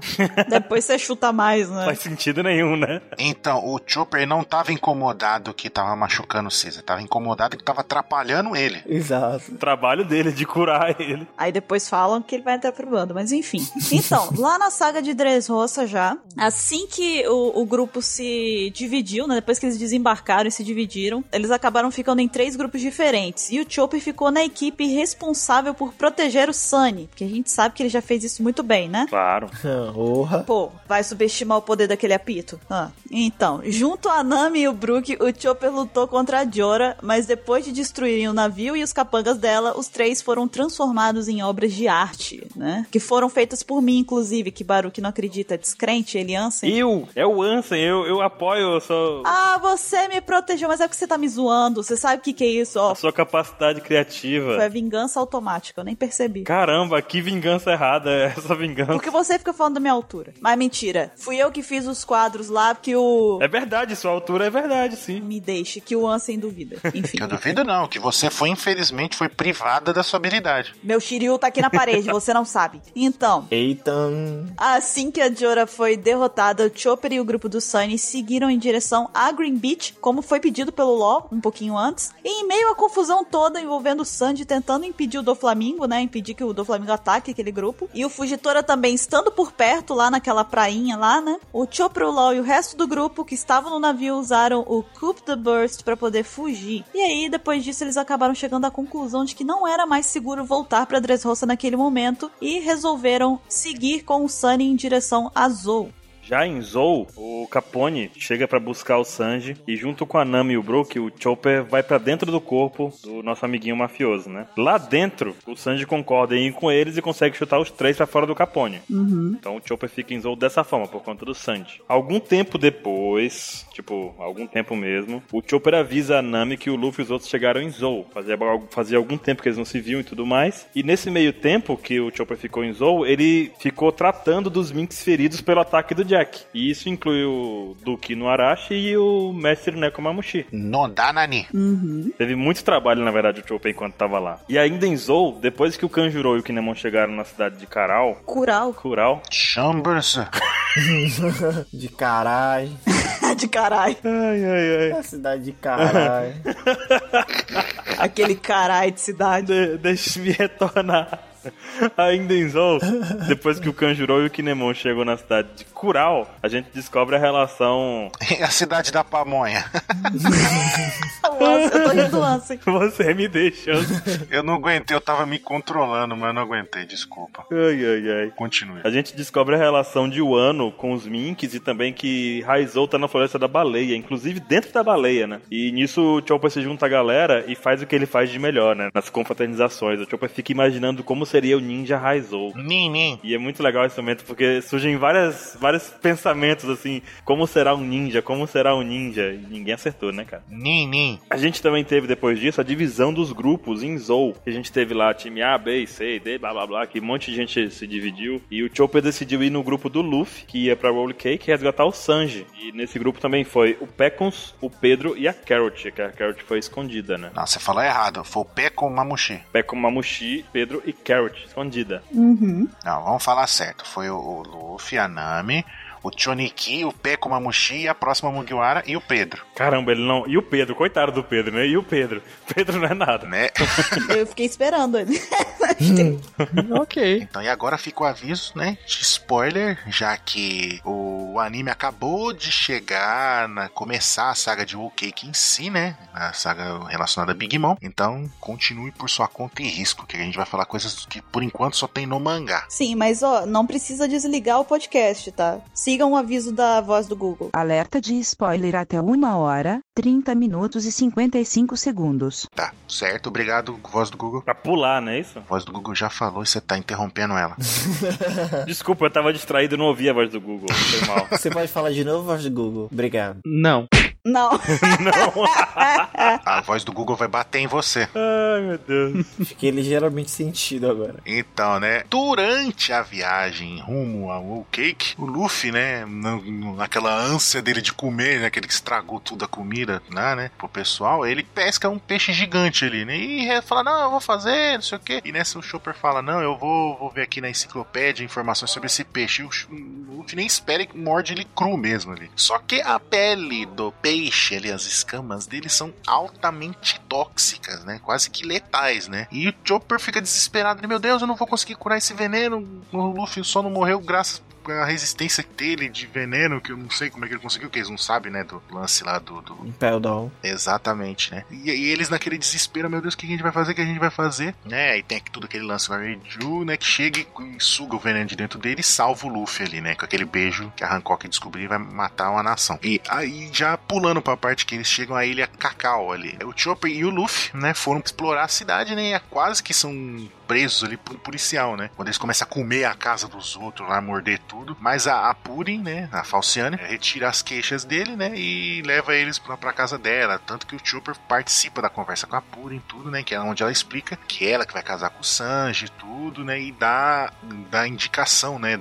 Como é que, que vai ajudar eles e tudo. Já quando eles partiram ali da Ilha Cacau, seguindo em direção à ilha onde, onde ficava o chateau da Big Mom, né? Que por sinal seria o lugar que seria, vai ser realizado o casamento. Né, quando eles chegam na praia, né, eles, o Chopper acaba entrando ali na, na floresta da sedução, né, e começa, eles começam a andar, começam todo mundo a se perder ali dentro, né, até que eles encontram um Sanji falso, né, no bosque da sedução, né, e o Chopper e companhia acabam sendo atacados por o Randolph, aquele coelho, com a lancinha, se eu não me engano, no espadão, né? Né, E depois dessa confusão toda, Bosque da Sedução, né? Quando eeles descobrem que a Big Mom tava sabendo de tudo que eles estavam fazendo ali em Roll Cake, né? O Chopper resolve usar a Rumble Ball, entra no modo Monster Point pra proteger a Nami do ataque mortal ali da Brulé e dos Omis, né? Que é aquelas as criaturas e objetos são animados pelas almas lá do poder da Big Mom. E nessa ele acaba sendo capturado pela Brulé e, e é jogado no mundo dos espelhos junto com a Carrot, que já estava lá, tinha sido capturada antes. E dentro do mundo dos espelhos, o Chopper, né, junto com a Carrot, eles bolam um plano, né? E ele primeiro já obriga a, a Carrot a chamar ele de Choniki, né? Que ele é mais velho que ela e é mais veterano que ela, né? Então chama de Choniki. E ele, e ele explica que ele entendeu mais ou menos ali como funciona o mundo dos espelhos, né? Que, ele- que todos os espelhos da ilha Wokake estão conectados naquele mundo. Sendo assim, eles podem usar esse, esse mundo dos espelhos como uma forma deles fugirem, né? Mas só que eles primeiro eles precisariam capturar a Brulé e usar o poder dela contra ela mesma. Exatamente. E aí, algumas horas depois, o Chopper e a Carrot, eles acabam sendo perseguidos pela Brulé e eles acabaram sendo capturados. E eles conseguiram ainda assim criar um plano muito astuto, que a Brulé, na verdade, ela capturou um sapo, que ela tinha transformado ela mesma numa cópia da Carrot. E ela capturou o sapo achando que era Carrot. Bem burro, hein? É bem burra, né, cara? Sendo sincero, né? Foi assim, bem idiota, né? Resumindo aqui. É, isso resultou que ela acabou caindo no plano, na verdade, do Chopper e da Carrot. E o Chopper ele foi capturado intencionalmente na forma do Heavy Point. Que é aquela forma grandinha dele, né? E ele acabou, pra fugir dali, ele só virou a forma pequenininha dele, né? E se livrou das correntes. Enquanto isso, a Carrot, de verdade, a que vai virar Mugi- Mugiwara, ela criava uma distração, né? Atacando a Brulé e os capangas dela. Os dois não só conseguiram escapar, como eles também derrotaram os subordinados da Brulé e fizeram ela de refém. Cara, a Brulé é 10 de 10. Assim, espetacular ela. Tapada. Aproveitamento total de 100%. A Brulé é 10 de 10 sob os olhos do Baruque. Caramba. E aí, Vou lembrar disso, hein? E aí, usando a Brulé como refém e o Diesel como locomoção, que é espetacular. O Chopper e a Carrot foram buscar o- os companheiros, né? Eles foram atrás da galera. O primeiro a ser encontrado foi o Pedro, que foi resgatado pra dentro do espelho. Em seguida, o Chopper e a Carrot ficaram sabendo que o Ruffy e a Nami tinham sido presos, mas que a Nami estava agora com o Jinbe. E o Chopper foi eletrocutado quando eles se encontraram com a Nami. A Nami soltou um Thundercloud ali e ele, ela acabou acertando todo mundo, inclusive o Chopper. Uhum. E apesar dessa confusão toda, o, re- o resgate foi bem sucedido e agora o grupo seguiu em frente pra encontrar e resgatar o Brook. E é também nesse momento que o Jinbe usa o Chopper como suporte pra telefone. Espetacular essa cena. E dentro do quarto da Big Mom, o Chopper e os outros viram que o Brook estava preso nos braços da Yonkou e que os dois dormiam. E tava junto ali também o Prometheus e o Zeus, né? Todos da Big Mom. E o plano foi criar um Brook falso e fazer a troca sem que a Big Mom acordasse.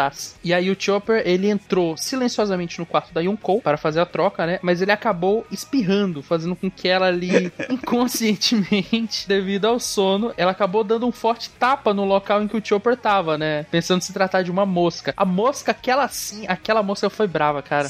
Aquela mosca, ela foi demais, ela devia ser a próxima Mugiwara também. Mas enfim, em seguida, o Ruffy e o Sanji também foram resgatados e agora, com todos reunidos, o Jinbei explicou esse- as intenções do Bege, né, em relação a Big Mom e propôs que o Luffy fizesse uma aliança com ele, né? O Chopper foi um dos que votou contra, inclusive. Ele falou: "Não, não, não, não vamos fazer isso". Ele falou, né, né, né, né, né, né, né. Nananana. E o Chopper compareceu à reunião com o bando do Bege, onde foi explicado o plano para arruinar a festa do chá, o casamento e também para matar, supostamente, a Big Mom. Nós estamos gravando isso daqui na semana do capítulo 861. Então, se tiver alguma coisa nova que aconteceu depois disso, nós não sabemos, gente. É isso daí. Por enquanto vai só até aqui a historinha do Chopper. Em se tratando de habilidades e poderes, o que, que nós podemos dizer do Chopper? A função dele no navio é, no navio da tripulação, é médico, né? Ele cuida das pessoas dentro do navio e do bem-estar do pessoal do, do geral, do todo. Ah, mas frequentemente ele também faz outras atividades para auxiliar dentro do navio. Além disso, também ele é um dos combatentes e acaba encarando diversas batalhas quando necessário. E o Chopper ele também é tradutor. Por ele ser uma rena, ele consegue compreender outros animais e acaba traduzindo e dialogando, fazendo esse contato entre animais diversos e os humanos da tripulação. Ele fica meio que como um intérprete, eu acho, né? Sim. Rob Lute também fazia isso, né, com o pombo. Sim. Caraca, pô! Então, e o Chopper, dentro das habilidades médicas dele, a gente sabe que ele tem um vasto conhecimento a respeito de medicina, remédio, drogas, venenos, etc. E ele é capaz de produzir vários remédios e pomadas a partir de frutas, raízes e vegetais encontrados nas ilhas. O Chopper também é muito competente, ele é competente bastante para poder realizar procedimentos como cirurgias e transfusões sanguíneas, né, se forem necessárias, como a gente já viu em algumas situações como na Ilha dos Tritões. A maior parte dos métodos de cura usados por ele vem do que ele aprendeu, né, como a gente falou também durante o tempo que ele viveu com o Hiruruki e a Kureha. Uhum. E a doutora Kureha é a responsável pela maioria dos procedimentos que o Chopper hoje domina. Durante o tempo em que ele esteve no Reino Torino, como a gente também já falou, ele evoluiu as habilidades dele no campo da farmacologia. Lá, ele conheceu uma nova variedade de remédios, pomadas e outros tratamentos medicinais dos quais ele não tinha conhecimento antes. E aí, o Chopper evoluiu ainda mais as habilidades dele, como é possível a gente perceber no arco de Zou, né? Quando ele ficou tratando dos Minks que foram gravemente feridos pelo Jack e que também foram severamente envenenados pela arma mortal do Xer, aquele babaca. babaca. Aí agora sim, ó.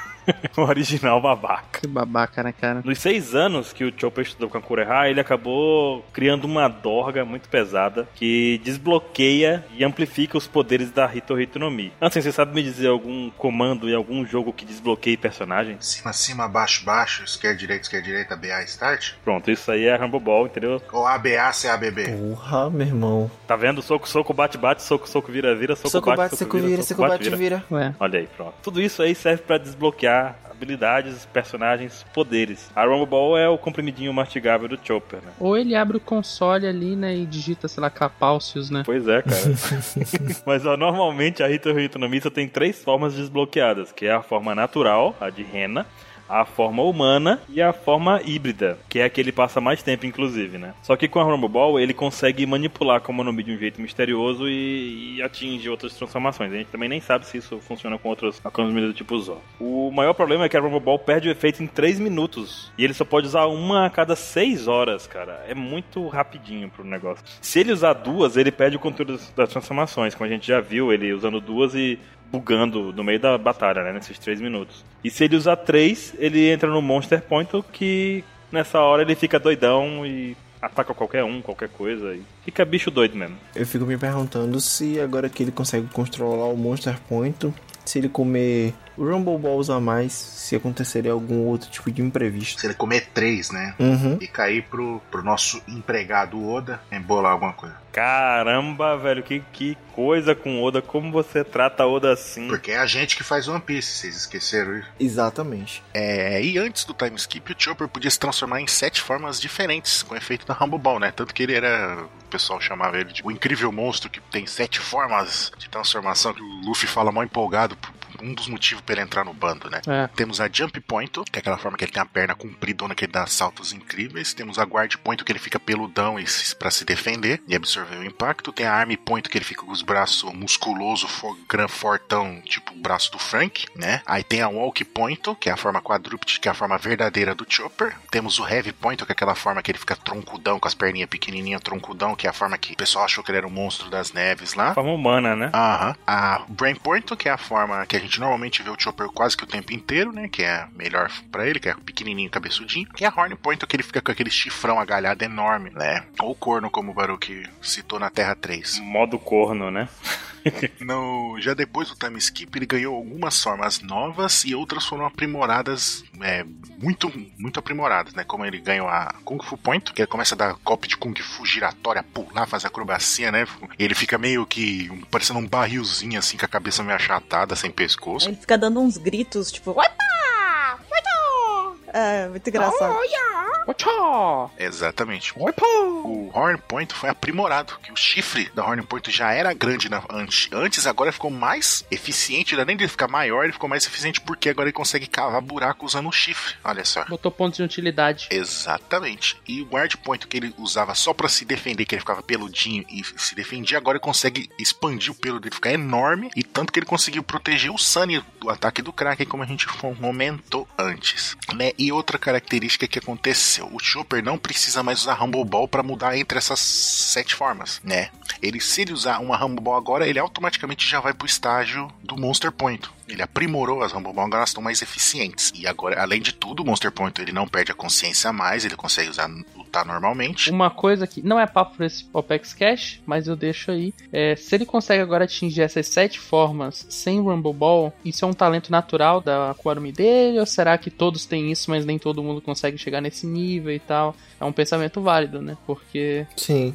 Eu acho que ele testou tanta Rumble Ball pra poder aperfeiçoar que ele acabou acumulando na gordura, entendeu? Uhum, pode ser, pode ser a alteração genética que causou, né? Tipo, ele o químico ali entrou nele. Aí ele vai emagrecendo, vai, vai queimando energia e vai liberando o efeito. É. Mas enfim, e aí curiosidades e informações extras que a gente tem aqui do Chopper. É, o conceito inicial, né? No Databook Green foi revelado como deveria ser a aparência inicial ali do Chopper em One Piece. Sim, ela é sensacional, cara. Que aparência bizarra. É qualquer coisa, menos o Chopper ali, né, cara? É. É um Chopper com uma cara de eu odeio todo mundo, sabe? é um Chopper metido a tontata, né? Sabe quem ele me lembra? Ele me lembra o Muttley. Uhum. Lembra um pouco, verdade. Do o rabugento. É. E ele, ele deveria fumar, cara. Olha que loucura. Eu não estou gripado pra fazer a risadinha do Muttley, então fica pra próxima. É alguma coisa assim.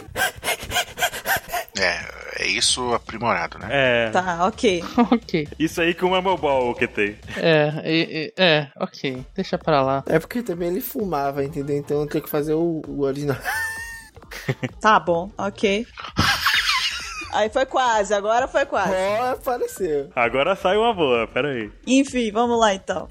E de principais batalhas, ele teve Chopper e o Usopp contra Mr. Four e a Miss Merry Christmas, que tava junto também o Laço. Teve Chopper e o Gedatsu, que foi ele ganhou o ponto escudo. Teve Chopper e o Kumadori. Teve Chopper e Robin contra Hogback, Sindori-chan, o Gigolo e Inupi.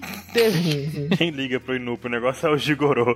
Toda vez vou. Toda vez. Teve Chopper, Zoro, Usopp, Sanji, Robin e Frank contra o Ors. Teve Chopper contra Daruma. Teve Chopper contra Dosum. Dosum. Teve Chopper, Nami e Brook contra Jora, que foi uma porcaria. É, sendo sincero, né? foi filler, por sinal. Filler, horrível. Alerta de spoiler. Pule os próximos 20 segundos. Essa é a última vez que te peço para fazer isso, eu juro. E teve Chopper e Carrot contra Brulé, Randolph, Diesel, Croc mais 12 capangas aleatórios. Você bota o nome que você quiser neles. Cara, adoro o nome capangas, velho. É muito legal o nome capangas. Capangas, né, cara? É um... E os animais da floresta. É. os animais da floresta. O sapo. É, que tava transformado lá também. De merchandise, a gente tem alguns aqui também, né? E sendo um dos personagens principais, também um dos mais fofinhos, o Chopper é frequentemente escolhido em ações comerciais e acabou, inclusive, se tornando um tipo de mascote de One Piece lá no Japão, né? No mundo, na verdade, né? Um, dos itens mais vendidos, assim, que tu pode ter de One Piece, além da camisa do LoL, que não, não entendo, cara, todo mundo compra aquilo, tu tem também o chapéu do Chopper, né? Quando não faz um combo, né?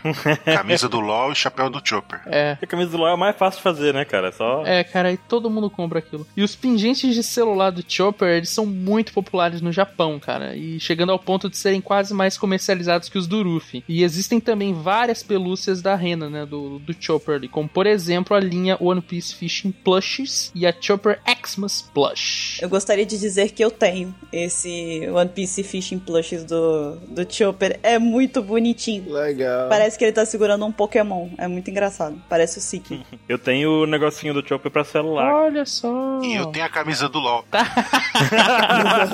Você e todo mundo que assiste One Piece. Não, mentira, mentira. Não tem, não tem a camisa dele, não. Eu tenho o chapéuzinho do Chopper também, que Baruch e MC27 muito bondosamente me deram. É pra- pra ficar parecida, né? A gente foi lá e botou um chapéuzinho na Buru. Foi, foi, obrigada. Tem a cartola do Chopper. Cara, mas é incrível. Se tu quer reconhecer um fã de One Piece no evento de anime, procure por uma camisa do LoL. E não precisa ser em evento de anime, não. Qualquer lugar. Lugar random, tem vezes que eu tô andando, eu vejo o pessoal com a camisa do LoL. É. Outro dia eu fui no supermercado e tinha um cara na camisa do LOL, me escondi assim pra não ser reconhecido, entendeu? É o popular, é o famoso. Ai, desculpa ô celebridade. Ah, tá, falou, né? Ninguém nem vê. ok. Última Coca-Cola do deserto. Foi lá na França, né? Aqui na França, é claro, né? Sei. Hum, tá bom. Aqui no Walmart da França. Ah, convencidão da galera. Tá. Tá bom. Por ter a estatura consideravelmente menor em relação aos outros companheiros de tripulação, é relativamente comum vermos action figures com o Chopper acompanhado de outro personagem da série. Ah, normalmente são o Zop e Hiruruki. Chopper ele já foi lançado em algumas linhas de action figures, como Portrait of Pirates, junto do Zop, e em outra linha, a One Piece Figure Art Zero, com o Hiruruki. Quando o jogo de One Piece Unlimited Adventure foi lançado para Wii, já joguei muito bom. Ah, Chopper foi um dos membros do bando que ganhou uma figure para a linha One Piece Locations Trading Figures. Chopper também tem outra linha chamada Pirates to Aim At. Essa é uma daquelas linhas que você só consegue naquelas maquininhas de, de Crane King. Eu, não- eu não sei o nome disso em português, mas tem umas parecidas para Pokémon. É as maquininhas de ur pegar urso aqui no Brasil. Pronto. Isso, perfeito. Por isso que ninguém tem esse urso, né? Porque. É. Essa rena, né? É. Não, e é muito bonitinho esse daí. Essa coleção é muito bonitinha. Tem, é, é o Chopper em várias. Ele tá, tipo, fazendo crossover, ele tá fazendo cosplay, na verdade, de outros personagens de One Piece. É muito bonitinho. Cara, eu já vi isso. Tem ele de Bug, do Barba Branca, Shanks, o Roger, tem um monte. É muito legal. Muito bom, muito bom. Ah, caramba, eu já tinha visto, mas eu não sabia que era nessas maquininhas. Eu pensava, eu jurava que era comprado, sacou? Tipo. De- não deixa de ser comprado, que você paga pra jogar na maquininha. Não, sim, sim, sim. E paga muito bem, por sinal, né? É mesmo. Mas assim, é, a título de curiosidade, até pra quem estiver ouvindo o Apex Cash, todas essas linhas assim e tal, as próprias é, pelúcias, o pingente de celular, tá tudo aqui no corpo do Apex Cash. Sim. A gente vai colocar aqui algumas imagens, alguns links pra vocês irem vendo enquanto vocês estão escutando. Então é só procurar lá. Além das action figures, nós temos também algumas trilhas sonoras que são dedicadas à nossa queridíssima Rena, como a Rumble Ball, Dakishimete, Dr. Tony Tony Chopper, essa é cantada juntamente com o Ruffy. Essa é que eu acho a mais foda dele. É mesmo, velho. Essa daí eu não tô recordando. Da Kuragansa, Tony Tony Chop- Chopper. Ah. É muito, muito bonitinho. Temos também a Chopperman Songs e Presents. Se o editor tiver de bom humor, ele coloca umas delas, né? Ah, não vai ter, não. Vou botar, vou botar. Ele vai. Não vai. Eu vou falando e ele pá. Mas olha, eu queria dizer que o inglês do QT tá afinado, hein? Saiu bem, saiu bem. Ah, eu fui muito elogiado na promoção.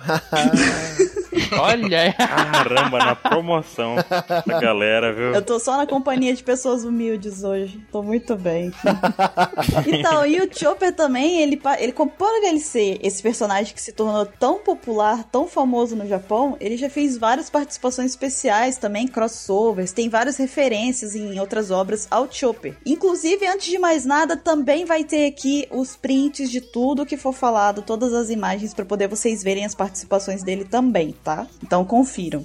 No episódio 6 de Bokusatsu Tenshi Kuro-chan, o personagem Sakura diz que tem medo de várias coisas, incluindo, entre aspas, renas médicas. Aí nesse momento aparece um Chopper falsificado, né? Porque no lugar do X que ele tem no chapéu tem um zero, um O, sei lá, né? E aí ele tá com um sorriso super assustador e ele aparece atrás de uma árvore, como se ele fosse realmente É, é tipo um fantasma. é, como se ele fosse uma assombração mesmo, sabe? É muito engraçada a cara desse Chopper que aparece. É muito engraçado.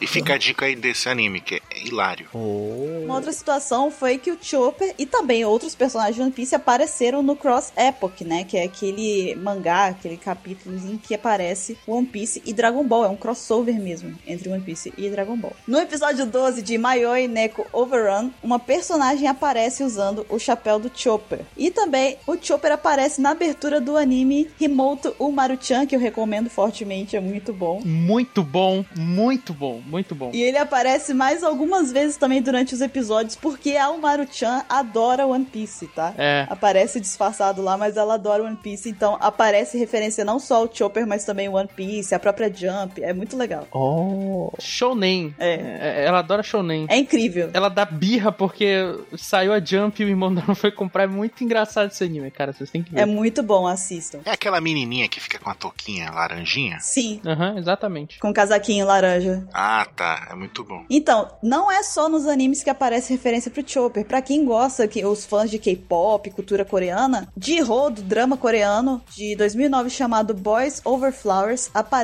usando um chapéu do Chopper. Eu também peguei um print e procurei pra achar pra vocês, então vocês, por favor, façam o favor de ir lá conferir, porque é muito legal, eu achei muito engraçado. Na verdade é porque deu um trabalho desgraçado e a Buru quer que vejam. Também, também tem isso, né? Então façam o favor. Quer, o- quer que o trabalho dela vale a pena.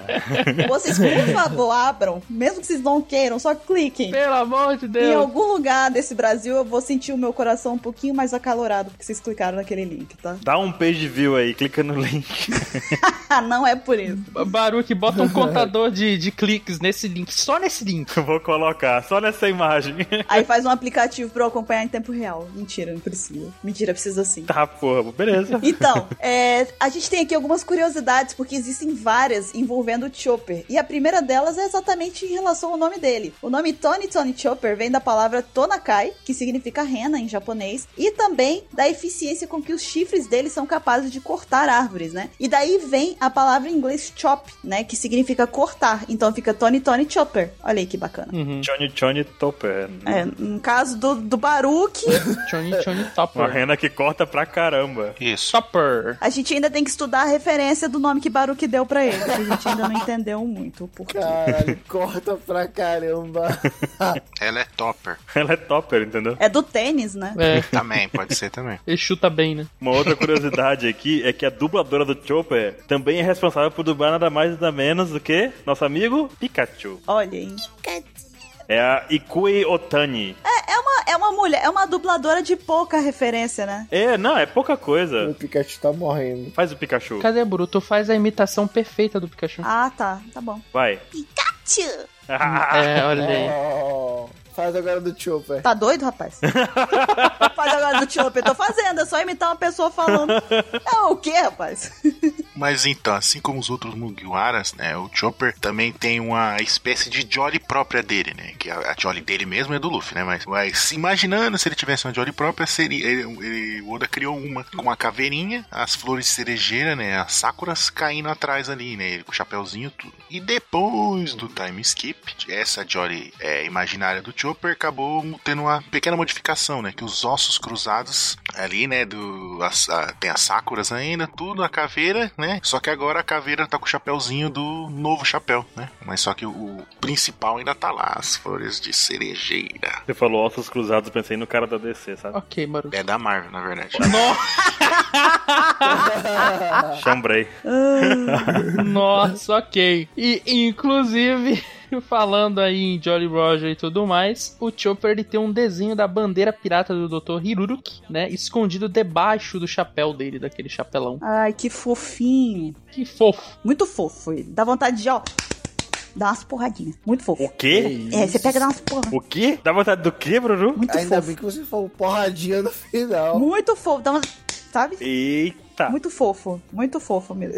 Eita, meu irmão. Então tá, então tá, não. É isso mesmo. Ok. Cada um com as suas, né? Não, deixa. Será que é essa vontade que a Robin tem de. Não, deixa aqui. É com o Ryonosuke também, né? Tão fofinho, né? Então. Fiquei besta agora, mas. Adorei o silêncio, gente. Adorei, adorei o silêncio. Me senti muito querida. Eu tô aqui perplexo.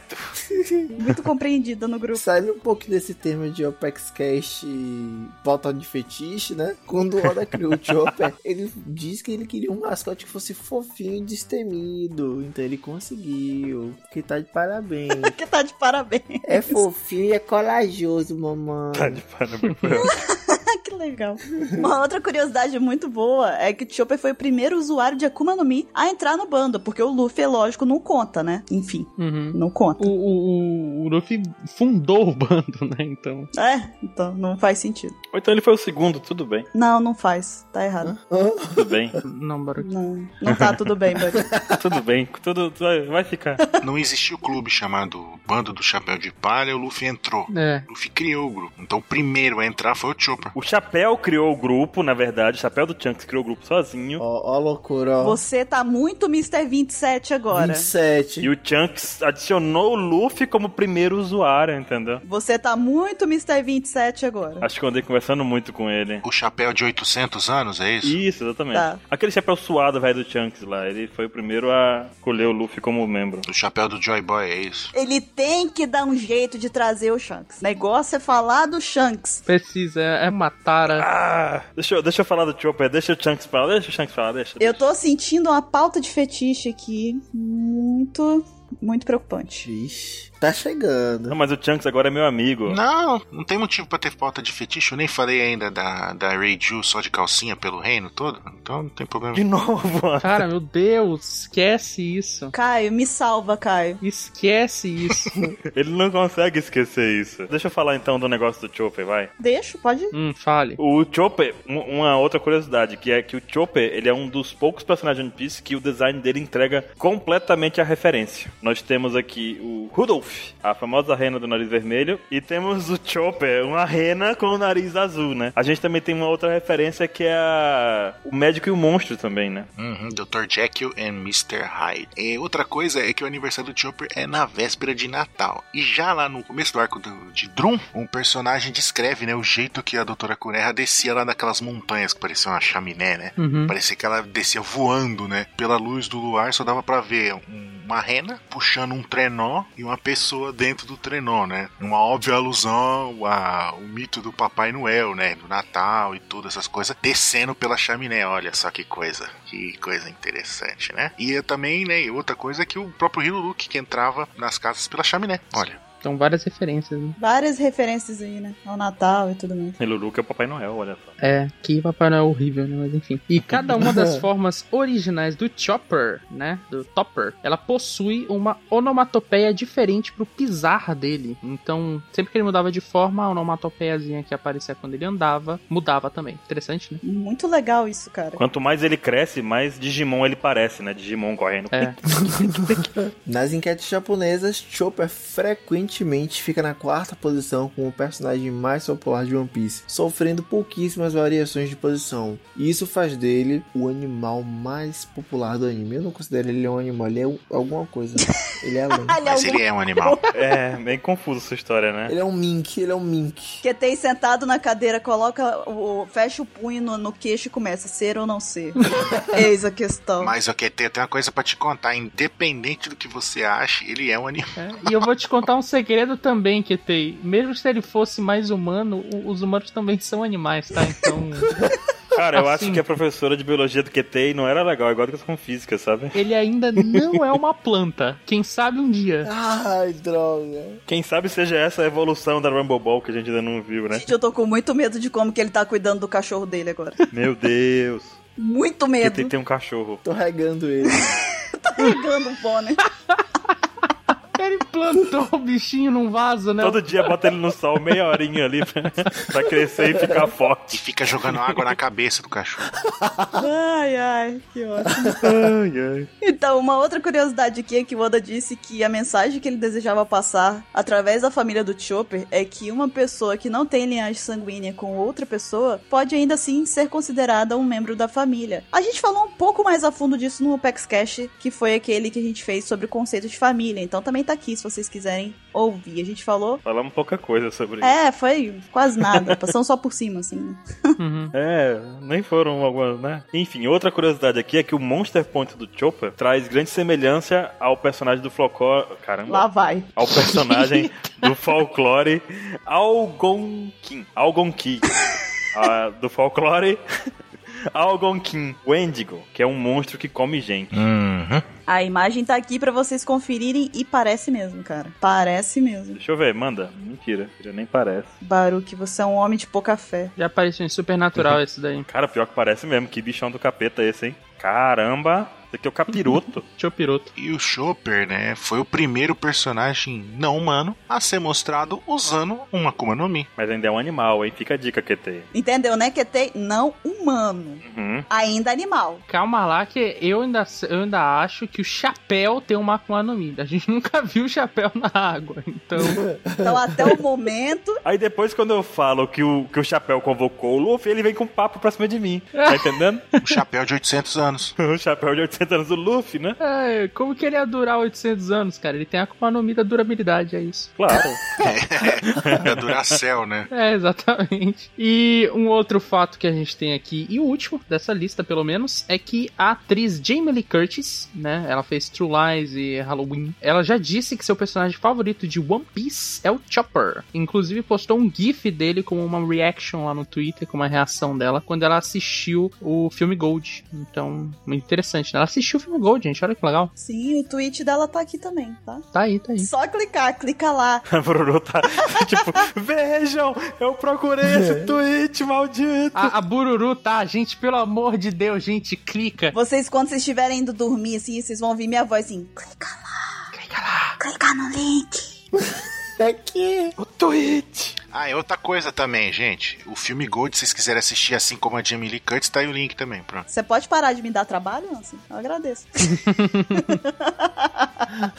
então, mas não é só curiosidades gerais que nós temos. A gente também juntou aqui algumas curiosidades do SBS. SBS. Primeira curiosidade. As comidas favoritas do Chopper são algodão doce, chocolate, diabetes e outras coisas doces. A primeira vez que Chopper comeu algodão doce foi durante o Dave Back Fight. Foi a Robin, né, que deu algodão doce pra ele, eu acho. Ela pega E e... o Chopper fica maluco. Ele fica igual aquela garotinha que tem um gif que ela come algodão doce pela primeira vez, ela fica insana. Não sei se vocês já viram, eu vou arranjar depois eu mostro pra vocês. Fica igual o Deku, coloca o gif dele aí, sacudindo a cabeça. Bota no, bota no post também, Vou Buru. botar no post também, vocês clicam lá. Bota no post também, vai lá, Boku no Hero. Ah, vou botar tudo no post.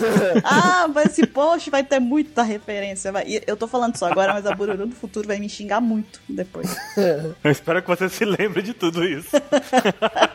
Duvido muito, Baruque, não vou mentir. Duvido muito. Vai ter dois links só. Já pensou? O cara vai lá e o cara quer ver aquela referência que a Bruno falou. E vai ser ela que você esqueceu, Bruno. Vai ter dois links. Mentira, vai ter alguns. Mas alguns é capaz de eu esquecer. Mesmo me cobrem se eu tiver esquecido de algum. É, o único link que vai ter vai ser a foto do, do, do protagonista do Legend of Zelda. Não, vai ter um link do Google lá, assim, pesquisem. Então, outra curiosidade do SBS é que Chopper não gosta de comidas apimentadas. Eu gosto. Hum, não. Também. Também. Não vejo problema com isso. não. Mas o, é aquelas, né? Eu dando patada em mim mesmo, mas o cast é sobre o Chopper, né? Não é sobre mim, então, né? Então, Não pode vir pra Bahia comer acarajé, hein? É só pedir frio, tá tudo bem. Exato. eu já aprendi, QT. QT, eu nunca mais vou cair naquele golpe, QT. Eu posso, porque eu não sinto gosto de pimenta, então eu posso ir pra ir tranquilo. Fica o desafio, eu vou gravar no dia esse dia, eu vou estar lá junto pra gravar. E vamos ver Caio comendo acarajé quente, né, QT? No dia que vocês vierem pra Bahia, Eu peço um do capeta, QT, o que, que eu faço pra pedir pra... eu quero ver falar assim, com a Baiana, né? Ele quer um desafio. Isso, ele quer um desafio.